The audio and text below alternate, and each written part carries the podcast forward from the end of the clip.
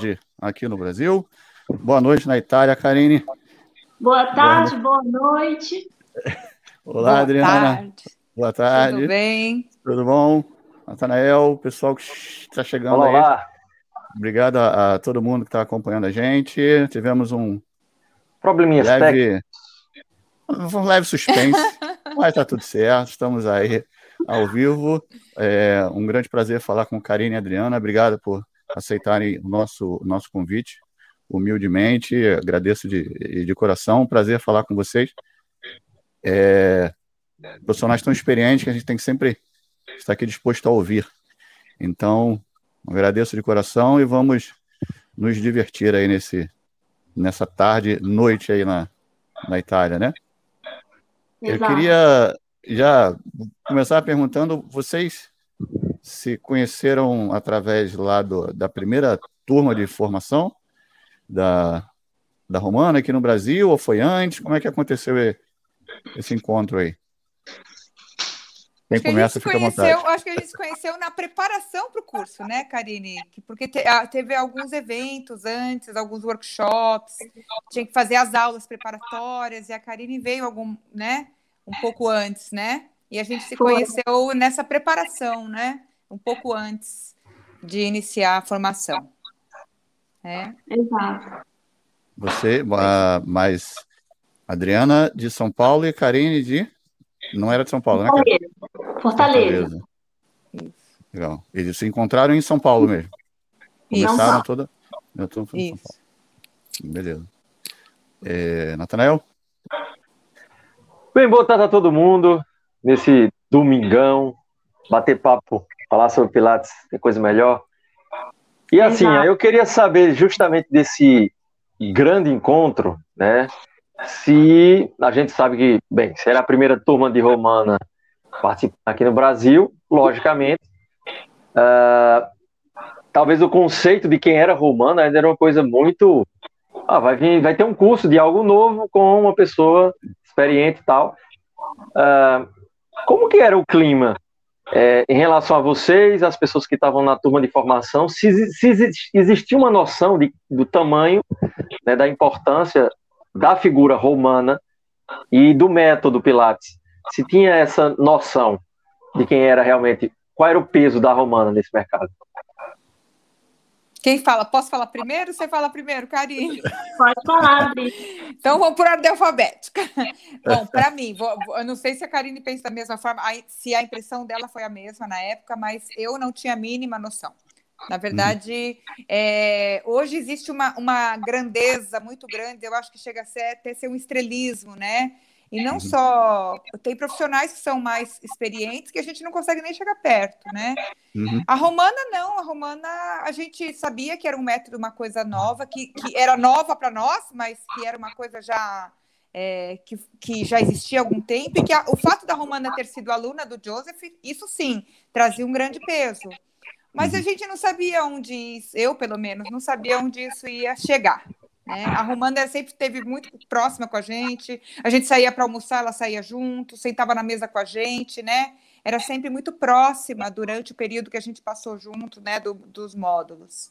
Mas não tinha toda essa eu não sentia, pelo menos, toda essa. Uhum. Ou como hoje, né? A gente sabe. O estrelismo.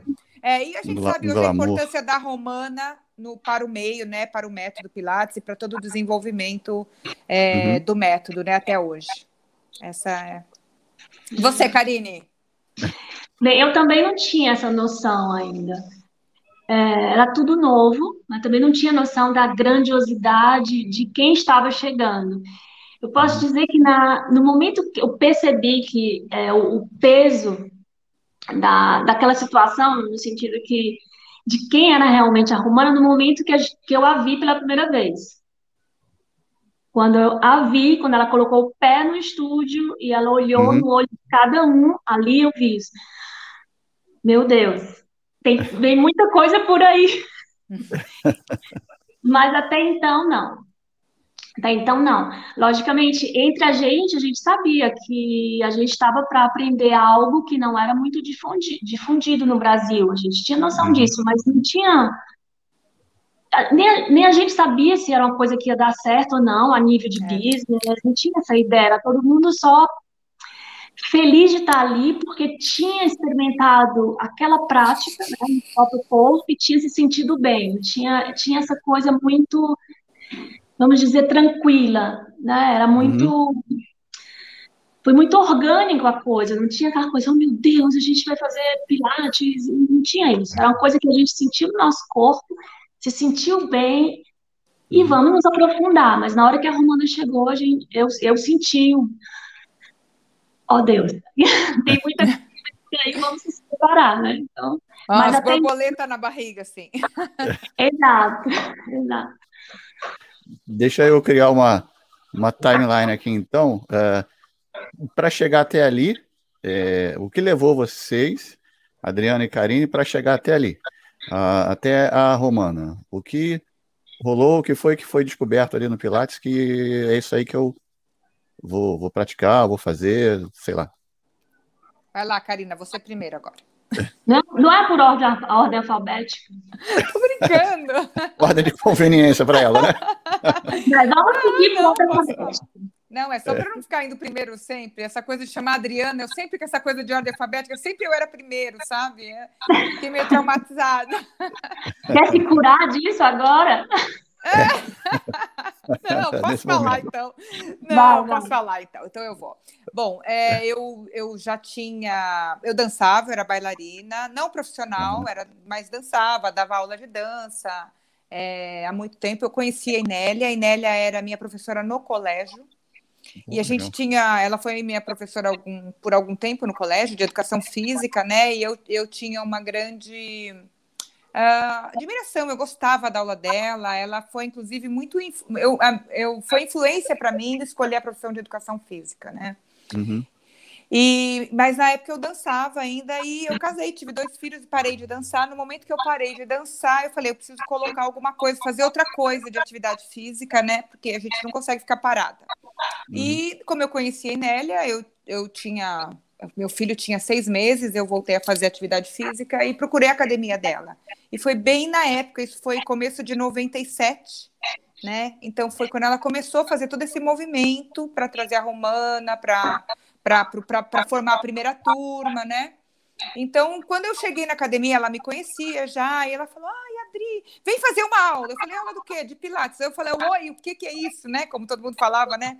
Ela falou assim para mim: Eu me lembro muito bem. Ela falou: Olha, não é, não vou te falar nada. Você entra, faz a aula e depois você me diz, né? Uhum. Então, daí eu entrei, fiz a aula e eu fiquei assim, o que, que é isso? Né? Eu não fiz mais nenhuma outra aula na academia, eu só ia para as aulas de Pilates. Na época ainda não tinha os aparelhos, eu só fazia o mat. Então, por um uhum. bom tempo, acho que por mais de seis meses, eu fiz só mat. Depois começaram a chegar os aparelhos aos poucos, né? E aí e aí foi durante o 97, 98, que o nosso curso começou em outubro de 98, então por esse período todo eu só pratiquei o método e só pensando e me preparando. Quando eu, eu, eu, fiz essa primeira aula, eu falei, é isso que eu quero, eu já sabia que era aquilo. Pelo que a Karine falou, a gente faz e sente isso no nosso corpo, uma coisa tão diferente. Eu falei, não, eu quero uhum. isso para mim e quero poder passar isso para os outros também, né? Então, para mim foi assim. E você, então, cara? Para mim foi assim. Eu também sou, vim da dança. Então, o, o, primeiro contato que eu tive com Pilates foram através, foi através dos, de professor de dança uhum. em Fortaleza. Mas eu não tinha noção que era Pilates. Porque a gente fazia um trabalho que chama de barra solo. E esses professores tinham viajado para os Estados Unidos, eles tinham trazido várias técnicas, eu era muito jovem, 16, 17, 18 anos, aquela idade, assim, no início da adolescência. Então, eles misturavam com exercício de Pilates. Então, eu pratiquei sem saber que era Pilates. Então, quando foi. É, eu fiz a faculdade de terapia ocupacional, uhum. e na faculdade de terapia ocupacional, é, eu aprendi que eu vou voltar, eu vou falar da terapia ocupacional depois, tá bom? Porque eu quero fazer uhum. o link. Eu. Então, Pilates eu conheci assim, e quando foi em 1997, a Inélia estava viajando o Brasil todo para fazer publicidade desse curso da Romana. Uhum. Então, no hotel, ela fez essa apresentação, e disse que no ano seguinte a Romana viria para o Brasil. Tinha mais ou menos umas 50 pessoas nessa sala. Eu fui porque eu tinha um personal trainer, um professor de educação física, e ele falou: Karine, eu acho que isso aqui é para você. Vamos ver o que, que é? Eu estou interessado de fazer esse curso, é, é, é, é, experimentar essa técnica e quem sabe vai ser bom para você, que você é bailarina e tudo. Disse, Vamos lá. Então, só tinha eu que tinha uma formação de terapia ocupacional nesse, nesse lugar. Todos eram educadores físicos, todos.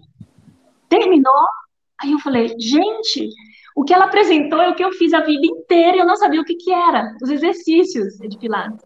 Uhum. Então, é, apareceu um nome naquilo que eu estava já praticando quando era mais jovem. E aí eu fui para a Inélia e falei assim, eu quero me inscrever nesse curso. Ela disse, não, mas é só para professor de educação física, porque nós queremos pessoas do movimento. Uhum. É, não pessoas da área, paramédica. Eu entendi o conceito dela, porque ela, sim. humana para o Brasil e ela queria pessoas que estivessem envolvidas com o movimento. Eu disse, não, não, absolutamente. Eu tenho que estudar isso. Eu, eu sou do movimento, eu sou bailarina clássica profissional, eu conheço o movimento e a minha faculdade eu, eu acredito que vocês saibam, logicamente, que a, o terapeuta ocupacional ele trabalha para o bem-estar psico, físico, social, uhum. pra, ajudando o ser humano a alcançar a melhor postura no que tem relação, que tem relação às suas capacidades. Então, então tinha tudo a ver. A terapia ocupacional uhum. com o mundo da dança, eu disse, não, é isso aqui que eu quero. Uhum. E aí, Nélia, não, não, não pode, não pode. Acredito. Não, quando foi outro dia, eu fui na faculdade, peguei todo o meu currículo, mostrando é, o que era o, o, o, meu, meu currículo em relação à faculdade, o meu, o meu, meu currículo em relação à dança. Ela olhou para mim e falou assim: tá bom. Moral da história. Daquelas 50 pessoas que estavam ali, a única pessoa que fez o curso fui eu. Nossa. A única. A única de Fortaleza. Mas eu tive que correr atrás. Eu disse, gente, é isso aqui que eu procurava, porque eu amo o movimento, o mundo do movimento.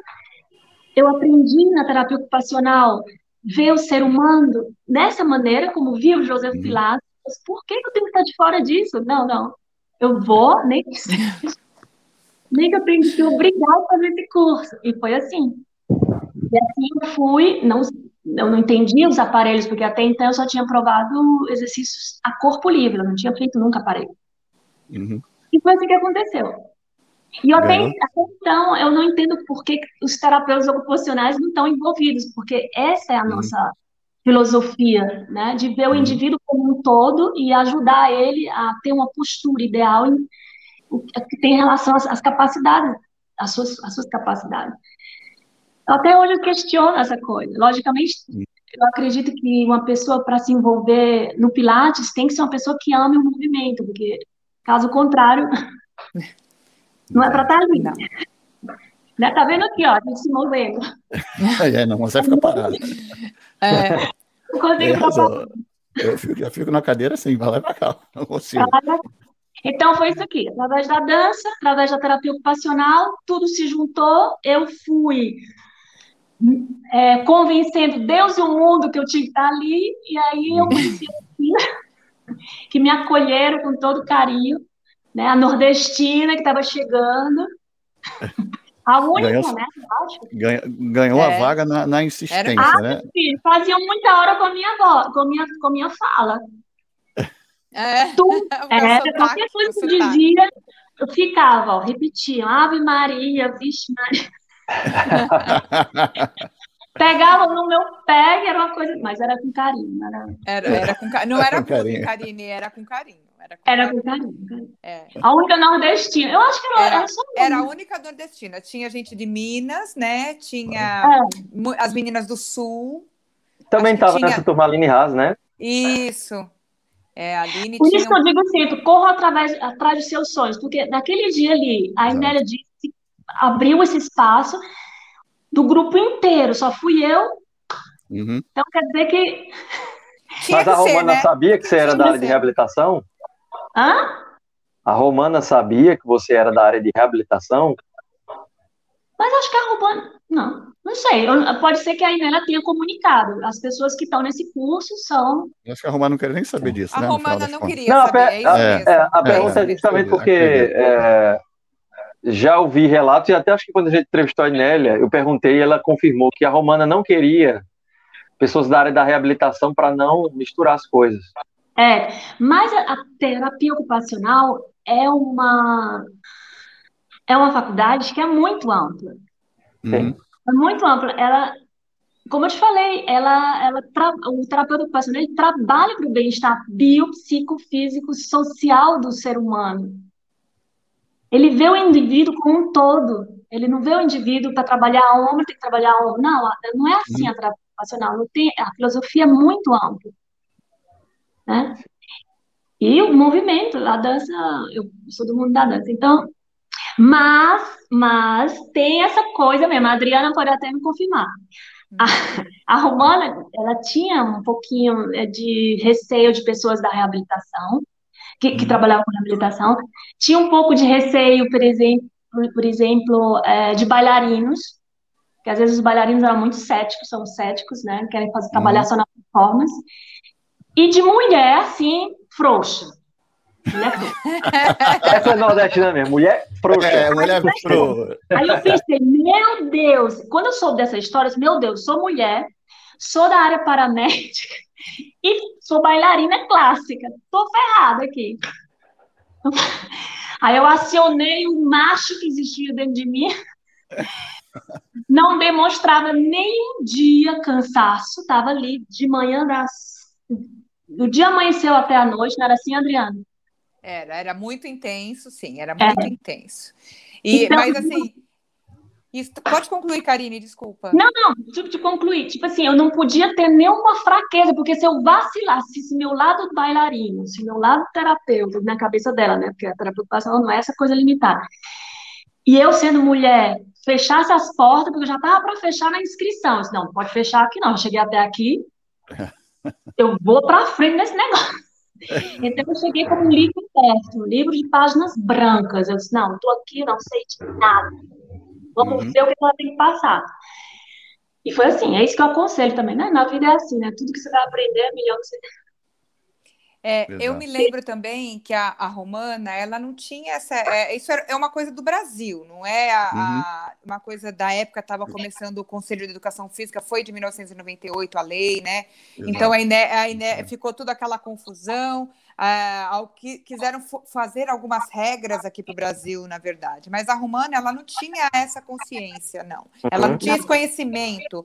Mas ela falava assim que ela não queria, nós não somos doutores, ela falava, né? Ela falava, ninguém aqui é doutor. Ela queria colocar todo mundo de forma igual. Então nós nós temos que trabalhar com o movimento e com a parte boa, a parte saudável da pessoa. A gente não é, a gente não é doutor para trabalhar com lesão, para trabalhar com a parte machucada, né? Mas Sim. isso dizendo, falando a respeito da mesmo do, do, do método que fala sobre isso, né? Da gente trabalhar o lado bom da pessoa, o lado saudável, né? Mas ela, eu acho que também muito para colocar todo mundo como igual, né? Para colocar como todo mundo na mesma, é, no mesmo nível, né? Assim, ninguém é mais que ninguém só porque é fisioterapeuta ou é educador físico ou não, né? Então eu acho que eu Nesse senti processo- dessa forma. Aham. Nesse processo, bem, que com certeza deve ter sido uma experiência única, lógico. Ah, qual foi o momento mais marcante para cada uma de vocês no processo de certificação? Aquele momento que você até hoje faz, caramba, aquele dia foi realmente um dia especial. A situação, enfim. Preciso pensar, viu? Tem- tiveram alguns momentos especiais, sabe? Hum, Mas eu, eu penso um que marcante. o meu marcante foi a minha prova de 600 horas, eu acho, sabe? Que é a minha prova prática, né? Porque a gente, na prova de 600 horas, era a última prova, era a prova final. Você tem Uhum. que fazer dois estudos de caso enorme, né? São uma prova teórica que você fica o dia inteiro fazendo a prova. Me lembro. tem, né? Depois você tem que. Você tem também a prática, sua prática. A gente era corpo na prova dos outros e estava sendo avaliado também, né? Uhum. E a gente dando aula, que era o que a gente mais tremia na base, era aquele momento da gente dar aula. Então, a minha prova de 600 horas, acho que a da Karine deve ter sido igual. A, a, a Inélia e a Romana sentada ali na nossa frente, né? Que eu lembro que quem foi o meu corpo foi o Ali, o de Curitiba, né? Que a gente carinhosamente chama de Curitiba. E ele foi meu corpo. E é, aconteceu assim na, logo no início, né? Que, que, que eu, eu esqueci de levá-lo para o Ladder Barrel para fazer o Swan antes, antes do Long Box. Né? E aí ele que tentou passar a cola, mas eu já tinha falado para ele pro long box, eu não quis, eu não quis parecer que eu tinha esquecido, sabe? Uhum. E na mesma hora eu falei: não, não, vai fazer o long box agora, né? Aí a Romana na hora parou e falou assim: por que, que você tá dando? Por que, que você pulou o Swan? Eu falei, porque ele está com dor na lombar? Na hora, Ele está com Brasileira. dor na lombar e eu achei que era mais conveniente não dar o swan dive, o swan no, no barril, né? Uhum. E ela falou, muito bem, muito bem, Adriano. Você agora falou Muito isso bem. e aí a Agnelli vai não, a Romana tiver. Não, a própria Romana. Assim, agora, agora eu quero ver como você vai dar o restante da aula para ele, uma aula de reformer avançado com dor na lombar. Boa. Pronto. Essa foi Exato. Né? Quem mandou, né? Pois é. E eu falei, claro, a maior segurança do mundo. Mas assim, eu fui com cuidado, perguntava para ele, ajudava ele, dava aquele, aquele suporte com as mãos, né? Ajudava no. Uhum. Vamos, quer tentar fazer o teaser? Vamos fazer só sentado? Vamos tentar deitar agora? Se você sentir, me fala. Ajudava com a mão, fazia um toque, né? E tava sempre. E ela gostou. E no final, é. amém ela falou assim: Eu não costumo gostar de assistir aula de reformer avançado, essa prova. Mas Sério? eu gostei da sua aula. Eu me lembro assim, mas eu gostei da sua aula. Eu, oh. Então, para mim, eu não, eu não esqueço isso, porque eu quase me meti numa fria, né? Poderia ter reprovado, que era muito comum reprovar, era muito é, normal. A maioria das pessoas repetiu prova, né? No, no uhum. básico, no intermediário, no avançado, assim, era comum. E até hoje é comum, né? É, não, é, não é uma prova fácil, né? Mas deu tudo certo. Estou aqui uhum. hoje, sem precisar repetir a prova. E você, Karen? Mas, são, é, foram vários momentos, né? Aquela coisa assim, ela chegava, ela tinha um modo de olhar, ela tinha um modo de, de responder. Então, vários momentos marcantes. Mas eu sabia que você ia fazer essa pergunta porque eu já vi algumas lives de vocês. Aí eu me lembrei, aí eu me lembrei, teve um momento muito marcante na minha vida e na vida do André, né? O André, é, penso que vocês não sabem quem, quem é que, tá, que eu tô falando. O André é meu marido, que a gente está junto há 23, 23 anos e trabalhando junto há 22 anos no Pilates. Ele fez também a formação com a Romana. Então, teve esse dia é, que foi muito interessante. Ela chegou para mim e para o André. Eu já tinha feito a formação, aí o André uhum. foi em 2003 fazer a formação lá com a Romana, em São Paulo. E ela chegou para nós dois, assim, no cantinho. Vocês são um casal? Assim, saiba. Pegou na minha mão, eu, vou, eu, eu, eu vou, depois eu vou mostrar a foto. Pegou no meu braço do André e falou assim: Casal que fica junto e unido no Pilates é muito forte. Aí ficou em silêncio olhando para a cara da gente. Aí a gente fez uma foto. Eu, vou, eu, eu, assim, eu vou mostrar essa foto porque pode ser que não represente, assim, não, vocês não entendam a intensidade da coisa assim com as palavras. Olha, olha arrumando. Dá para ver? Sim, é, sim. Segurando os braços, assim, né? Olha, uhum. isso eu tinha acabado de falar aquilo. Muito legal. Aí ficou silêncio, olhando para o nosso rosto. Aí pegou no braço, ah. aí eles vamos fazer uma foto? Viu? Mas foi interessante assim, do nada ela veio e pegou no braço, assim, tipo assim, fiquem unidos. Uhum. Então isso me marcou muito, ficou, é, ficou muito, foi muito forte, foi muito forte. E ela ficou assim, de vez em quando ela olhava a mim, o André, e ficava observando. Era muito, foi muito intenso. Esse momento foi muito intenso, porque foi uma coisa íntima e ela, ela registrou. Se vocês, é, se vocês ficarem unidos, vocês vão ser muito fortes. Né? Assim, a gente vai ter a força uhum. de transmitir essa coisa de um modo muito Foi assim. Mas teve vários momentos. Aí eu peguei uma outra foto.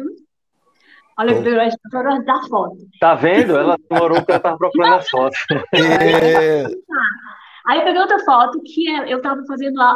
É o, só para vocês entenderem o olhar da romana. Ela, ela- enquanto eu tava fazendo aula, olha aqui, ó. Olha a cara dela. Dá pra ver? Mais sim, ou menos. é, é. Ah, ah, um pouquinho. Aí, Aí, aí. agora, agora, agora, agora. Ó, tipo, ó. Isso era eu que tava fazendo o exercício. Aí a cara dela. Não era a Adriana, ela não dizia nada, só passava e fazia assim. Tipo, se a gente já sabia onde Era assim mesmo. É, então era difícil a gente ter assim, um momento, porque eram vários momentos, porque era muito tensa.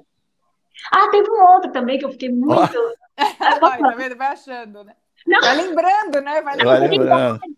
Mas teve uma vez que ela veio, porque eu fiz a formação, mas eu fui pro. é, onde estava a Romana, eu ia sempre encontrá-la. Então, pra, como eu morava já na Itália, todo ano eu ia para o Brasil para reencontrá-la. Então, teve um ano que ela foi e ela teve uma. Ela caiu, foi, Adriana, no buraco, não sei, ela, foi o joelho, o que foi? Ela teve um problema no É, joelho. teve. Foi sim. Tem um problema no joelho. foi no joelho. Aí ela chegou, é, eu não sei da história muito bem, não, só me lembro que quando ela chegou para dar o curso, ela olhou pra gente e falou assim: tá vendo isso aqui? Aí pegou no pé e dobrou bem o joelho e falou assim: o meu médico disse que eu nunca mais ia poder fazer isso, mas olha aqui. É ela sempre dizia essa frase: é, o corpo de vocês é forte, é a mente que é fraca. Ela Uhum. ela assim. É. Então me marcava muito aquela força assim de ela chegar de Nova York e imediatamente começava a formação e ficava de manhã até a noite com aquela energia assim, uma, uma coisa que realmente inspirava É. todo mundo. E ela já tinha mais de 70 anos naquela época, né? Eu tinha mais de Exato. 70 anos. E volta e meia mostrava. Quando alguém. Ninguém fiz- fazia do jeito que ela queria, ela pegava e ela mesma. É aí que eu faço. De sandalinha e exercícios como pull-up no, no Cadillac, como no Met, o bicycle, high bicycle, high scissors do Met. Uhum. Tem, pro- tem foto até dela fazendo. Sandalinha, né? Ela, ela se vestia como uma tamanquinha, senhorinha, né? É, tabanquinha, é, ah, é? Ninguém faz. é, pode deixar, ela deitava e fazia. Aí o Candle, Candle, a É? no, no Cadillac, Sim. é isso. No Cadillac, sim. Sim, É, fazia é. o pull-up, ia pro candle, e, e era isso mesmo. Era, era uma loucura. E a gente ficava sem graça até, a gente ficava envergonhada, Exato. né? Porque é uma loucura. Karine, você falou da, da questão do joelho, eu lembrei agora do que ela puxou o joelho assim para trás, né? Eu lembrei do, do, do vídeo que eu vi dela naquela aquela coletânea de DVDs que são quatro, Sim, Romana a Legacy, né? Aí tem uma Uhum. parte ela faz um jump off the stomach, que ela tá com aquela roupinha dela, ela vai já com a idade, não sei qual é a idade que ela tava ali, mas ela estava com a idade avançada, ela foi tirar a sandalinha dela e sobe no, no, E no barril e pula, pula, pula, pula uns três, quatro ali e desce. Exato. Lembrei, essa parte veio na minha, na minha mente agora, né? Eu não, não, não conhecia nada só por vídeo, mas lembrei, imagina, imagina a hora, alguém falando alguma coisa, não, deixa aqui que eu faço também. Aí pulou, pronto, jogou a sandalinha, pra- como o Nathaniel disse, está manquinho pro lado. É, era assim mesmo. Era exatamente E assim. E uma coisa que era muito marcante dela é, era essa coisa quando ela queria dizer alguma coisa, ela pegava no braço e apertava e dizia olhando no olho. Isso era muito forte. Agora vê que Por isso que eu interessante, mostrei né? a foto. Porque, por isso que eu mostrei Sim. a foto. Não, essa foto aqui é ela, porque ela é desse Uhum. jeito. Ela era assim, tensa. Ve- Legal. Veja que interessante. Uma coisa é, Romana poderia ser uma professora de um curso. Estou aqui dando um Uhum. curso, ganhando Sim. dinheiro honestamente, tal, tal, tal. Toda vez que eu vejo alguém falar de Romana, a gente sempre pergunta momentos especiais com Romana, porque é perceptível que todo mundo tem um carinho especial por ela, porque ela ia muito além de uma mestra apenas técnica. Uhum. É, é perceptível É. que ela era, era um ser que estava além, né? Que, Natanael, você via que vai muito além do que o profissional. se aproximar de cada um. Ela sempre uhum. se aproximava e dizia alguma coisa, se aproximava. Eu, eu tive a oportunidade de vê-la por muitos anos, então eu tive a, a, oportunidade de ver esses momentos, assim, muito. Ela ia, e era sempre, você via, comigo foi muito gentil e foi muito intensa. E era assim com todo mundo, com certeza. Uhum. Então, marcou. É, relação... Isso é difícil, né? Vocês sabem é. que isso aí não. Engraçado que no método que ela ajudou a divulgar, atitudes como essa não são tão comuns. Né? É, é estranho falar isso até. É. Enfim. Falando dessa, dessa questão da, da certificação, da, eu tinha duas perguntas para fazer para vocês. A primeira, a Adriana tinha falado da prova. Deixa uhum. eu só fazer essa primeiro da, da questão da prova. Como é que era a, a prova prática? Era você você tinha alguém já experiente fazendo aula com você, né? Alguém experiente no sentido que essa pessoa já treinava, já conhecia o sistema, e, e, e, tudo mais, né? A sequência do reforma, um, um exemplo. E, uhum. Mas você, quando era avaliada como professora, dando essa aula, é, você tinha que guiar aquela pessoa ali o tempo todo, ou você só ia deixando ele, o, o a pessoa fazer aula e você ia não, não, vamos tinha, dizer assim, você tinha, que, que guiar. guiar. mesmo, né? Uhum, tinha que guiar. Era, éramos nós mesmos, um era corpo do outro, né? A gente fala esse sim. termo, corpo, a gente já se estranha, mas é, é já, comum, mas a gente não, usa já, esse termo, é. né? um era corpo do outro. E em todos os, em todos, tanto no básico, intermediário avançado, sempre foi assim. Mas você tratava o seu que... corpo como um é. corpo, por exemplo, no básico você tratava aquele corpo como um corpo básico. Era isso. Independente se aquela hum. pessoa já ah, soubesse. Tinha alguns colegas, tinha alguns colegas que faziam sacanagem e erravam de propósito. Só para a gente corrigir, não, é para você ganhar ponto corrigindo, né? Alguma, alguns tá faziam bom, sacanagem assim, sabe? Mas mas comigo nunca fizeram, não, sabe? Mas eu, eu, sei que, eu sei que fizeram. Eu sei que fizeram, sabe? Mas, enfim, era, éramos um, com a gente e a gente tinha que guiar. Independente se a pessoa soubesse ou não, ela agia uhum. como se não soubesse. Então, a gente Sim, tinha que, tá. que guiar tanto é, os exercícios, os nomes dos exercícios, falar a quantidade de repetições, falar mudança uhum. de molas, tudo a gente tinha que orientar, né? Para saber que ela tinha que ver se a gente sabia tudo, a gente não podia esquecer nada, né? Toda, uhum. toda a movimentação, todo manu, o manuseio dos, dos do, do, do reformer ou do equipamento, uhum. né, onde estivesse, mas, por exemplo, num avançado, o, o, o, aluno já troca as molas, já, mas você tem que falar, né? Não deixa ele à é, vontade. É essa a minha dúvida é. nesse ponto, entendeu? É ele não fica mesmo. totalmente à vontade, mesmo sendo avançado, né? Não, não fica. Ah, a gente está guiando a... o tempo todo. Entendi. E a, a segunda com relação a um pouco antes do processo final, ao processo de mesmo o, o meio do curso ali, né? O meio da, da certificação. Como é que era a, a rotina de vocês uh, nesse período? Como é que era chegar no estúdio? Como é que era a rotina? Eu sei que era Olha, intensa. A minha, mas... a minha foi bem diferente da Karine. A minha foi bem diferente ah, é? da Karine. Ótimo. É. Duas histórias diferentes. É, porque assim, vou, a minha, eu tinha, meu filho era um, eu tinha dois filhos pequenos, um de dois anos e um de três e meio, né? Uhum. Então eu, eu, eu tinha o estúdio onde, onde a gente tinha que fazer os estágios em São Paulo, era um pouco longe da minha casa, eu demorava uma meia hora para ir, né? Então assim, eu não tinha toda a disponibilidade de tempo para ficar, por exemplo, o dia inteiro no estúdio. Eu tinha período, eu ficava um período. Então eu uhum. ia, uhum. fazia estágio, treinava, todo dia ia, todo dia eu ia. Uhum. Mas assim, eu não tinha disponibilidade de ficar o dia inteiro, por exemplo, é... porque eu tinha os meus filhos pequenos, né? Tinha a minha casa, não tinha. Né? Eu, eu parei de trabalhar na época para poder fazer o curso, né? Sim. Mas eu tinha assim, eu tinha meio período do, do meu tempo. Né? E eu senti, eu demorei mais para terminar o curso por conta disso. Eu, eu, eu demorei mais para finalizar, porque eu demorei mais para fazer os meus estágios. Mas a Karine foi diferente, né, Karine? Conta aí. Como foi. É foi. foi. eu morava em Fortaleza. Ah, bem, a, a Inélia é, fez a publicidade em 97, sei lá, setembro, outubro, não, não, não me lembro muito, no final do ano. Uhum. E aí eu fui em 98 a primeira vez para São Paulo, é, abrindo portas. Deixa eu entrar. Deixa eu entrar. Entrei. E aí eu, eu vi que eu, eu tinha que tomar uma decisão, né? Eu tinha que tomar uma decisão. Gente, como é que eu vou fazer? Aí eu fiquei de janeiro de 1998 até o dia do curso. Quando foi? Foi em outubro, foi, Adriana? Foi outubro. O primeiro módulo foi outubro de 98. Pronto. Eu, de janeiro, fevereiro, março, abril, até chegar ali, eu pegava um avião uma vez por mês e ficava uma semana. Uma semana, duas semanas, porque eu tinha um estúdio de dança uhum. em Fortaleza. Então, eu devo ter pego. Eu ainda até tenho minhas passagens aéreas, coisas, né? Eu, eu praticamente fiz uma ponte aérea Fortaleza-São Paulo. Uhum. Então, eu fiz uma vez por mês, eu ia para São Paulo. Quando começou o curso, eu disse, não, eu vou ter que tomar uma decisão. Aí eu fechei a sociedade, fechei tudo, e aí eu fui morar em São Paulo. Morei na casa da Soninha, morei na casa da Kátia, fiquei na casa da Roberta, fiquei saltando de casa.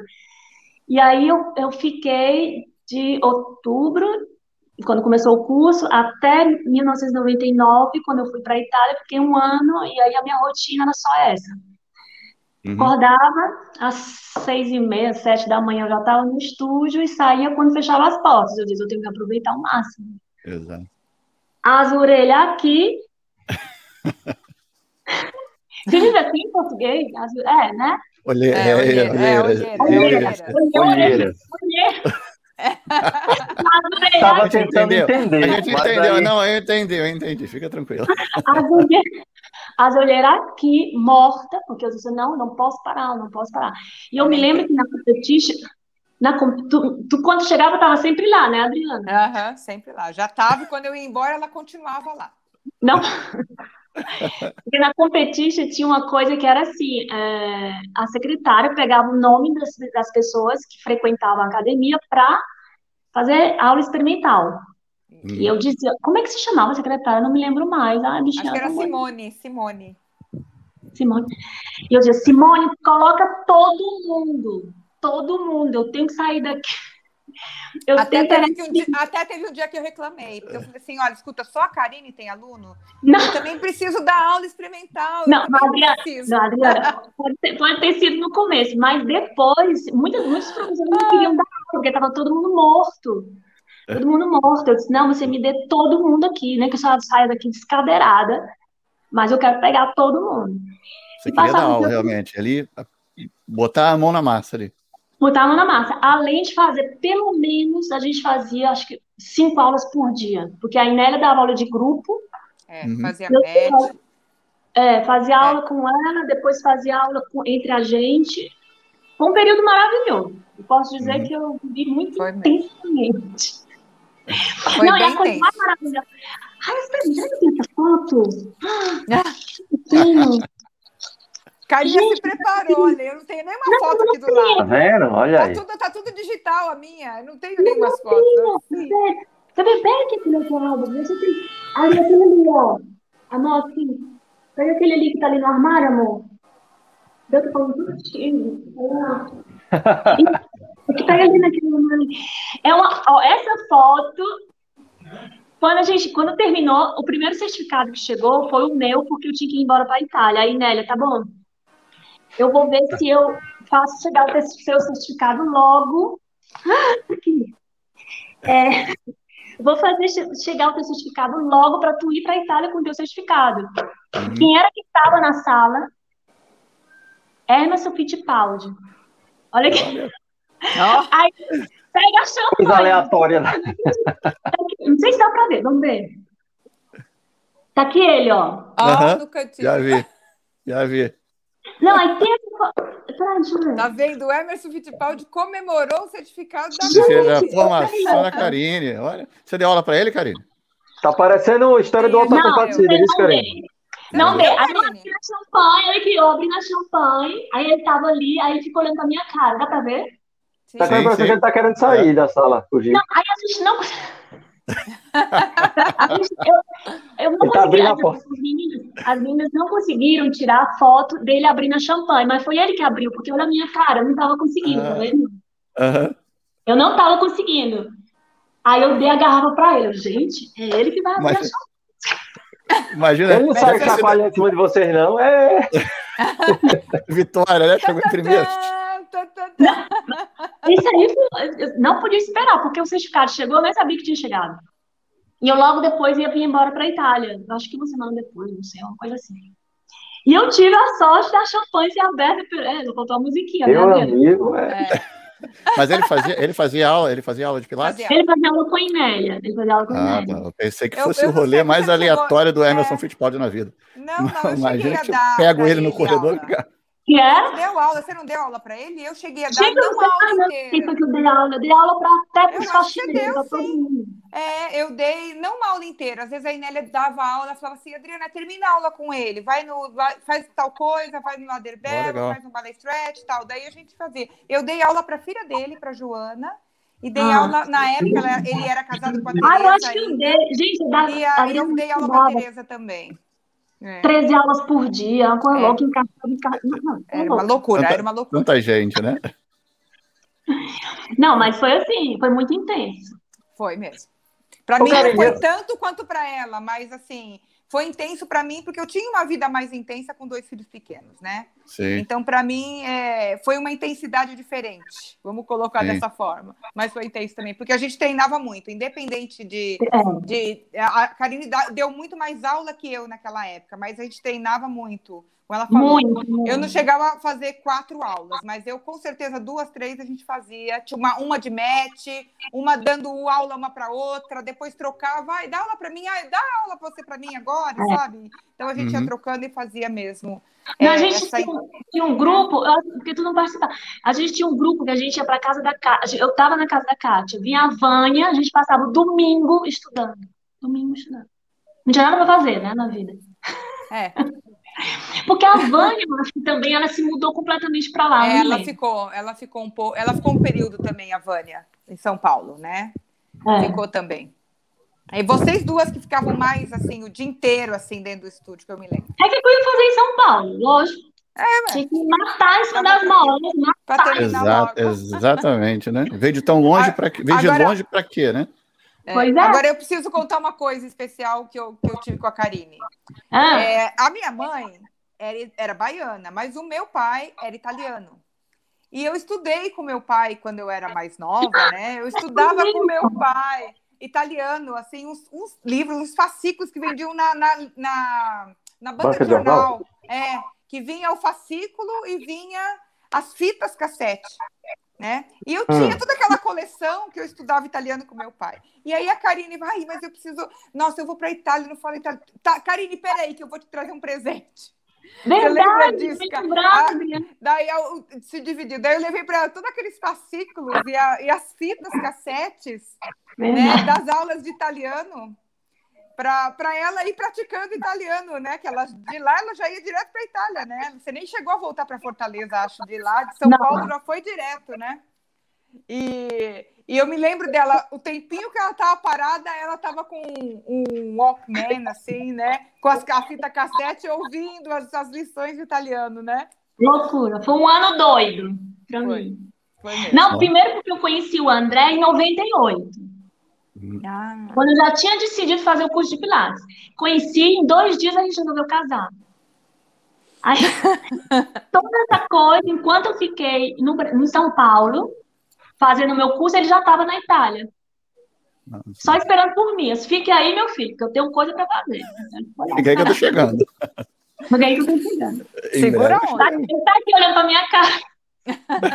Lembrando, né? Chama ele aí. Pode chamar ele aí. Aqui, vê, ele tá, ele tá aí nos bastidores. Só tem eu e ele lá dentro de casa, só pode estar. Eu gritando desse jeito, ele não pode nem dormir, coitado. Tá aqui, tá aqui. Ele tem, tem que Ó. realmente se envolver no Pilates. Hello. Tem que Alô, olá. Oi, André. Esse aí que a Romana pegou pelo braço, né? Eu tenho que, eu tenho que saber Não. se as pessoas aceitam minha entrada. Mas é, é, pessoal muito, é muito mais jovem, olha a cara dele. Agora tá com cara de velho. Tá com... Ih, Ai, é judiação. isso. Não, vai. Não tá não, André. Me tira dela. Gente, eu tenho um pouco de cabelo branco, mas tô, tô bem, tô, tô forte no Pilates. Aí, tá vendo? Agora depois veio uma... Falaram, depois falaram da fita cassete, cara. Pra quem não sabe, fita cassete foi uma coisa que veio antes do CD ainda, tá? Olha, a fita cassete, depois do CD. Aí, né? não, e, e, sabe o que é, que é engraçado? Eu lembro da propaganda desses fascículos. Tinha de italiano, alemão. eu lembro, passava na Rede Globo.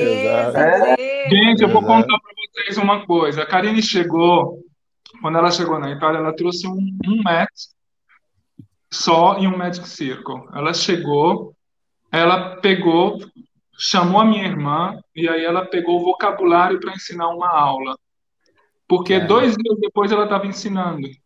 Ela pegou todas as palavras, joelho, cotovelo, uhum. cabeça. Uhum. Ela pegou as frases chave e ela saiu com cara e com coragem. Depois de dois dias ela estava dando aula.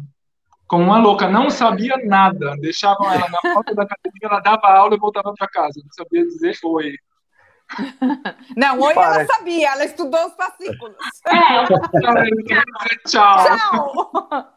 Se alguém quisesse trocar uma ideia depois da aula, não dava, né? Não. Era só durante a aula ali, né? Ali, ali acabou a aula, tchau, pode ir embora.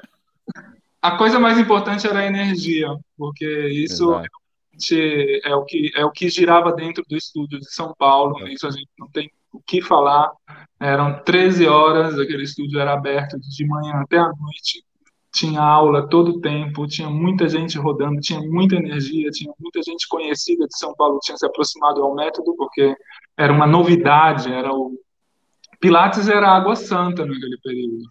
Então, todo mundo que escutava falar de Pilates não tinha nada para fazer concorrência, só o yoga, porque o yoga é milenar. Uhum. Mas o Pilates era mais acessível ao ocidental, porque o Pilates é um método mais fácil para o ocidental entrar. Uhum. Então, é difícil para o ocidental entender o yoga, porque uhum. já vai num panorama muito vasto. Então, para o ocidental, água santa. Chegou o Pilates, resolvia para todos os problemas. Então, todo mundo que era famoso, todo mundo que era conhecido, é, se é. aproximou do método. Então, a energia era muito grande dentro do estudo. Então, a Karine chegou com essa energia aqui, e que não tinha o método aqui. Tinha uma pessoa ensinando em Milão um método parecido com Pilates, mas Pilates mesmo não tinha. Então, foi realmente uma bomba. Não, as pessoas associavam, pensavam que Pilates era de, uma, de um brasileiro. É, chegou a esse nível, porque aqui, Não. quando ela começou a ensinar, vieram todas as revistas, veio todo mundo. Veio Dona Moderna, que é uma revista muito conhecida, é, Marie Claire, que tem no Brasil também, é, GQ, não sei se tem GQ no Brasil, mas tem no mundo inteiro. Tem Elle, é, tem no Brasil, é, Vogue, todas essas revistas vinham para o nosso estúdio. Então ela chegou como foi assim uma bomba. Foi uma Furacão, bomba. um tormentone. Furacão do, do Ceará. Anos, a gente tinha três anos de lista de espera para fazer aula com a gente. Ah, não tinha, não tinha estúdio, né? Não tinha estúdio de Pilates, a gente tinha três anos de lista de espera para fazer aula com a gente. 500 pessoas na lista de espera. No caso, era vocês montaram um estúdio ou era uma Mas intervenção depois, de Nós montamos um estúdio logo no início. Ela começou a dar aula de mat, numa aula de uma escola de, de, dança. de dança. E ali dentro deram uma sala para gente súbito. Disseram, gente, isso aqui... Chegava gente a rodo uma coisa louca. Então foi, foi muito linda a história. Então a gente está é, aqui, né? A gente ainda está aqui com a community, 500 professores formados, uma comunidade na Itália e explodindo. E como é, eu queria chegar a esse ponto, como é que foi, é, Karen, depois da e, e Adriana, depois da formação, tá, me certifiquei, saí, estudei com uma mulher aqui do caramba, para não falar outra coisa. Agora, beleza, agora vou seguir a vida. Eu vou fazer. Como é que foi esse pós, essa pós-certificação? Já saíram de lá com a ideia, isso aqui vai ser assim, vou trabalhar nesse lugar, dessa forma? Ou como é que foi o, o é. processo é. pós a certificação? Na verdade, quando a gente terminou, a Romana sempre falava para a gente procurar ficar um tempo com pessoas mais experientes que nós, né? Depois abrir Legal. estúdio. A Karine não teve esse, esse tempo, né, Karine? Mas não. eu tive. Eu fiquei ainda. Eu terminei em 99, né? E então eu fiquei, eu fiquei por mais um dois anos 99 e 2000 eu fiquei. Não, 2000 e 2001 eu fiquei trabalhando no Pilates Studio, né? Uhum. Dava aula de MET em algumas academias também aqui mais próximo de casa. E depois, em 2002, eu abri o meu estúdio, só em 2002. Tá? E de lá até, até hoje, tô, tô com o meu estúdio. Eu abri primeiro na casa da minha mãe, era uma edícula que eu ainda, meus filhos eram pequenos, né? Então, a minha mãe me ajudava. Então, tinha uma edícula, eu tinha uma lista de espera também, porque aqui em Guarulhos não tinha. Tinha a, a, o estúdio da Inélia, que a Inélia fechou quando foi para São Paulo. Então, uhum. eu fiquei com os alunos da Inélia. Até hoje tenho alunos que foram da Inélia comigo. Legal. Na época, uhum. daquela época de, dos anos 90. E, e não tinha outro estúdio. Foi quando começou a pegar, né? Então as pessoas vinham procurar e assim, eu não tinha placa, não tinha nada. Eu só atendia pessoas indicadas, porque eu estava dentro da casa da minha mãe também, né? É, então eu eu só atendia quem me indicava. Quem te indicou? Daí a pessoa, ó, oh, fulano de tal deu seu telefone.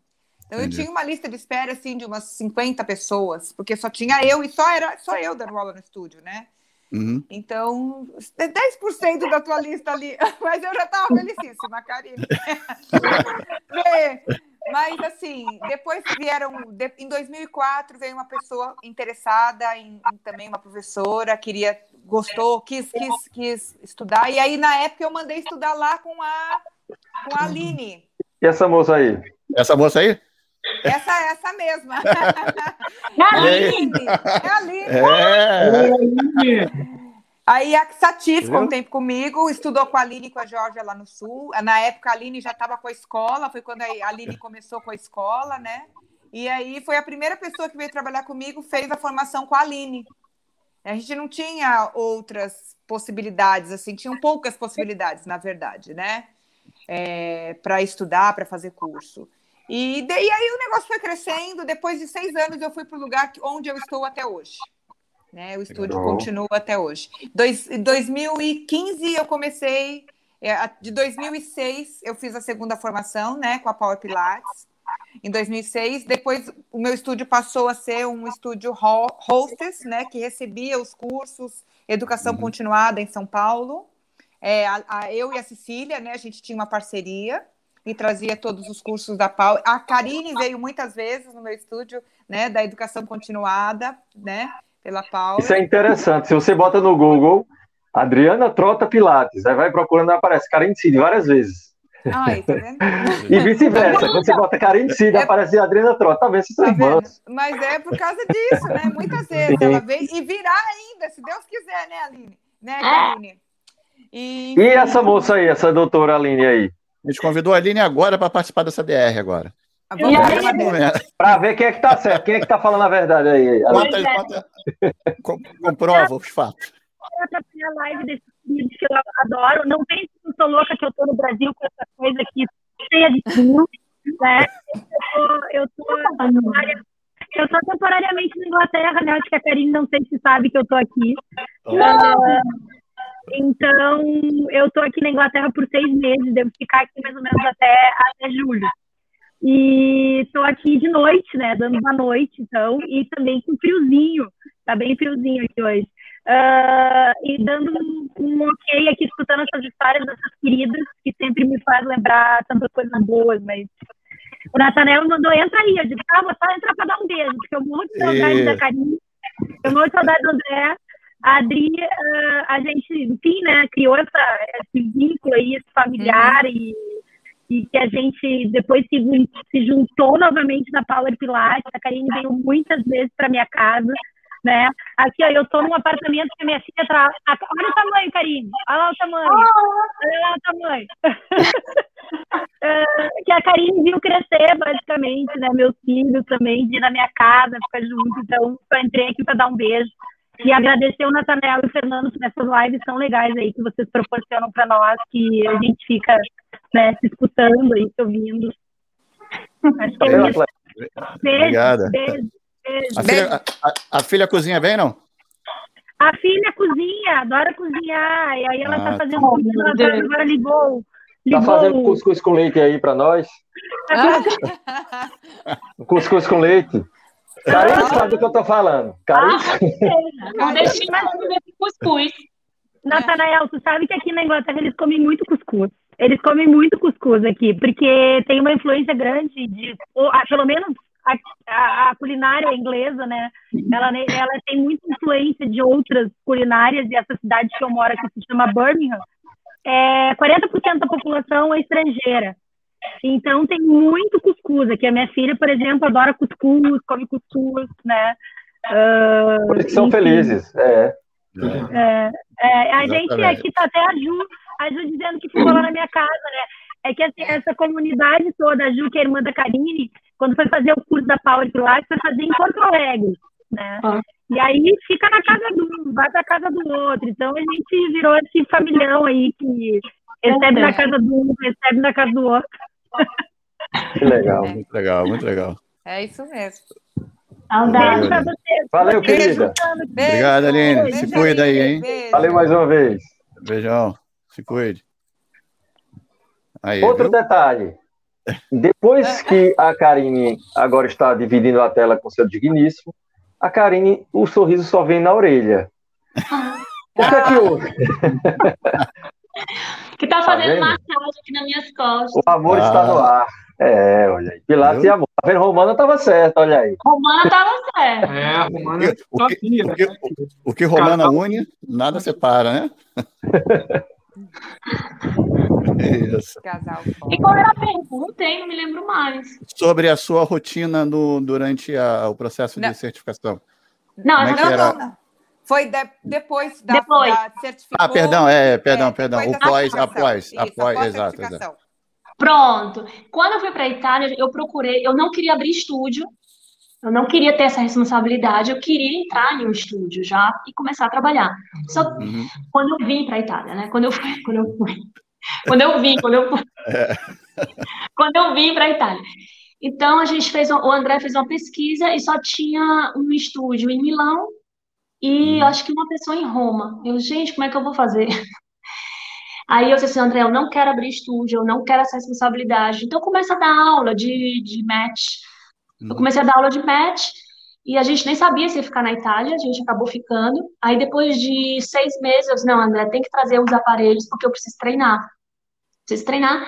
E a responsável da escola de dança, ela, ela valorizava muito o Pilates, porque a filha dela era uma bailarina de Viena e ela ela se ela treinava o Pilates. Ela dizia: "Não, esse o Pilates tem que estar aqui na minha escola e eu quero que você fique aqui. Então eu vou te dar uma uhum. sala e você paga o que você quiser para você uhum. colocar os seus aparelhos". Ai, ótimo, então eu vou treinar. Aí dali as pessoas começaram a fazer aula experimental. Eu não estava nem pensando em dar aula ainda, assim, uhum. como estúdio e começou muito caseiro nesse nessa escola de dança.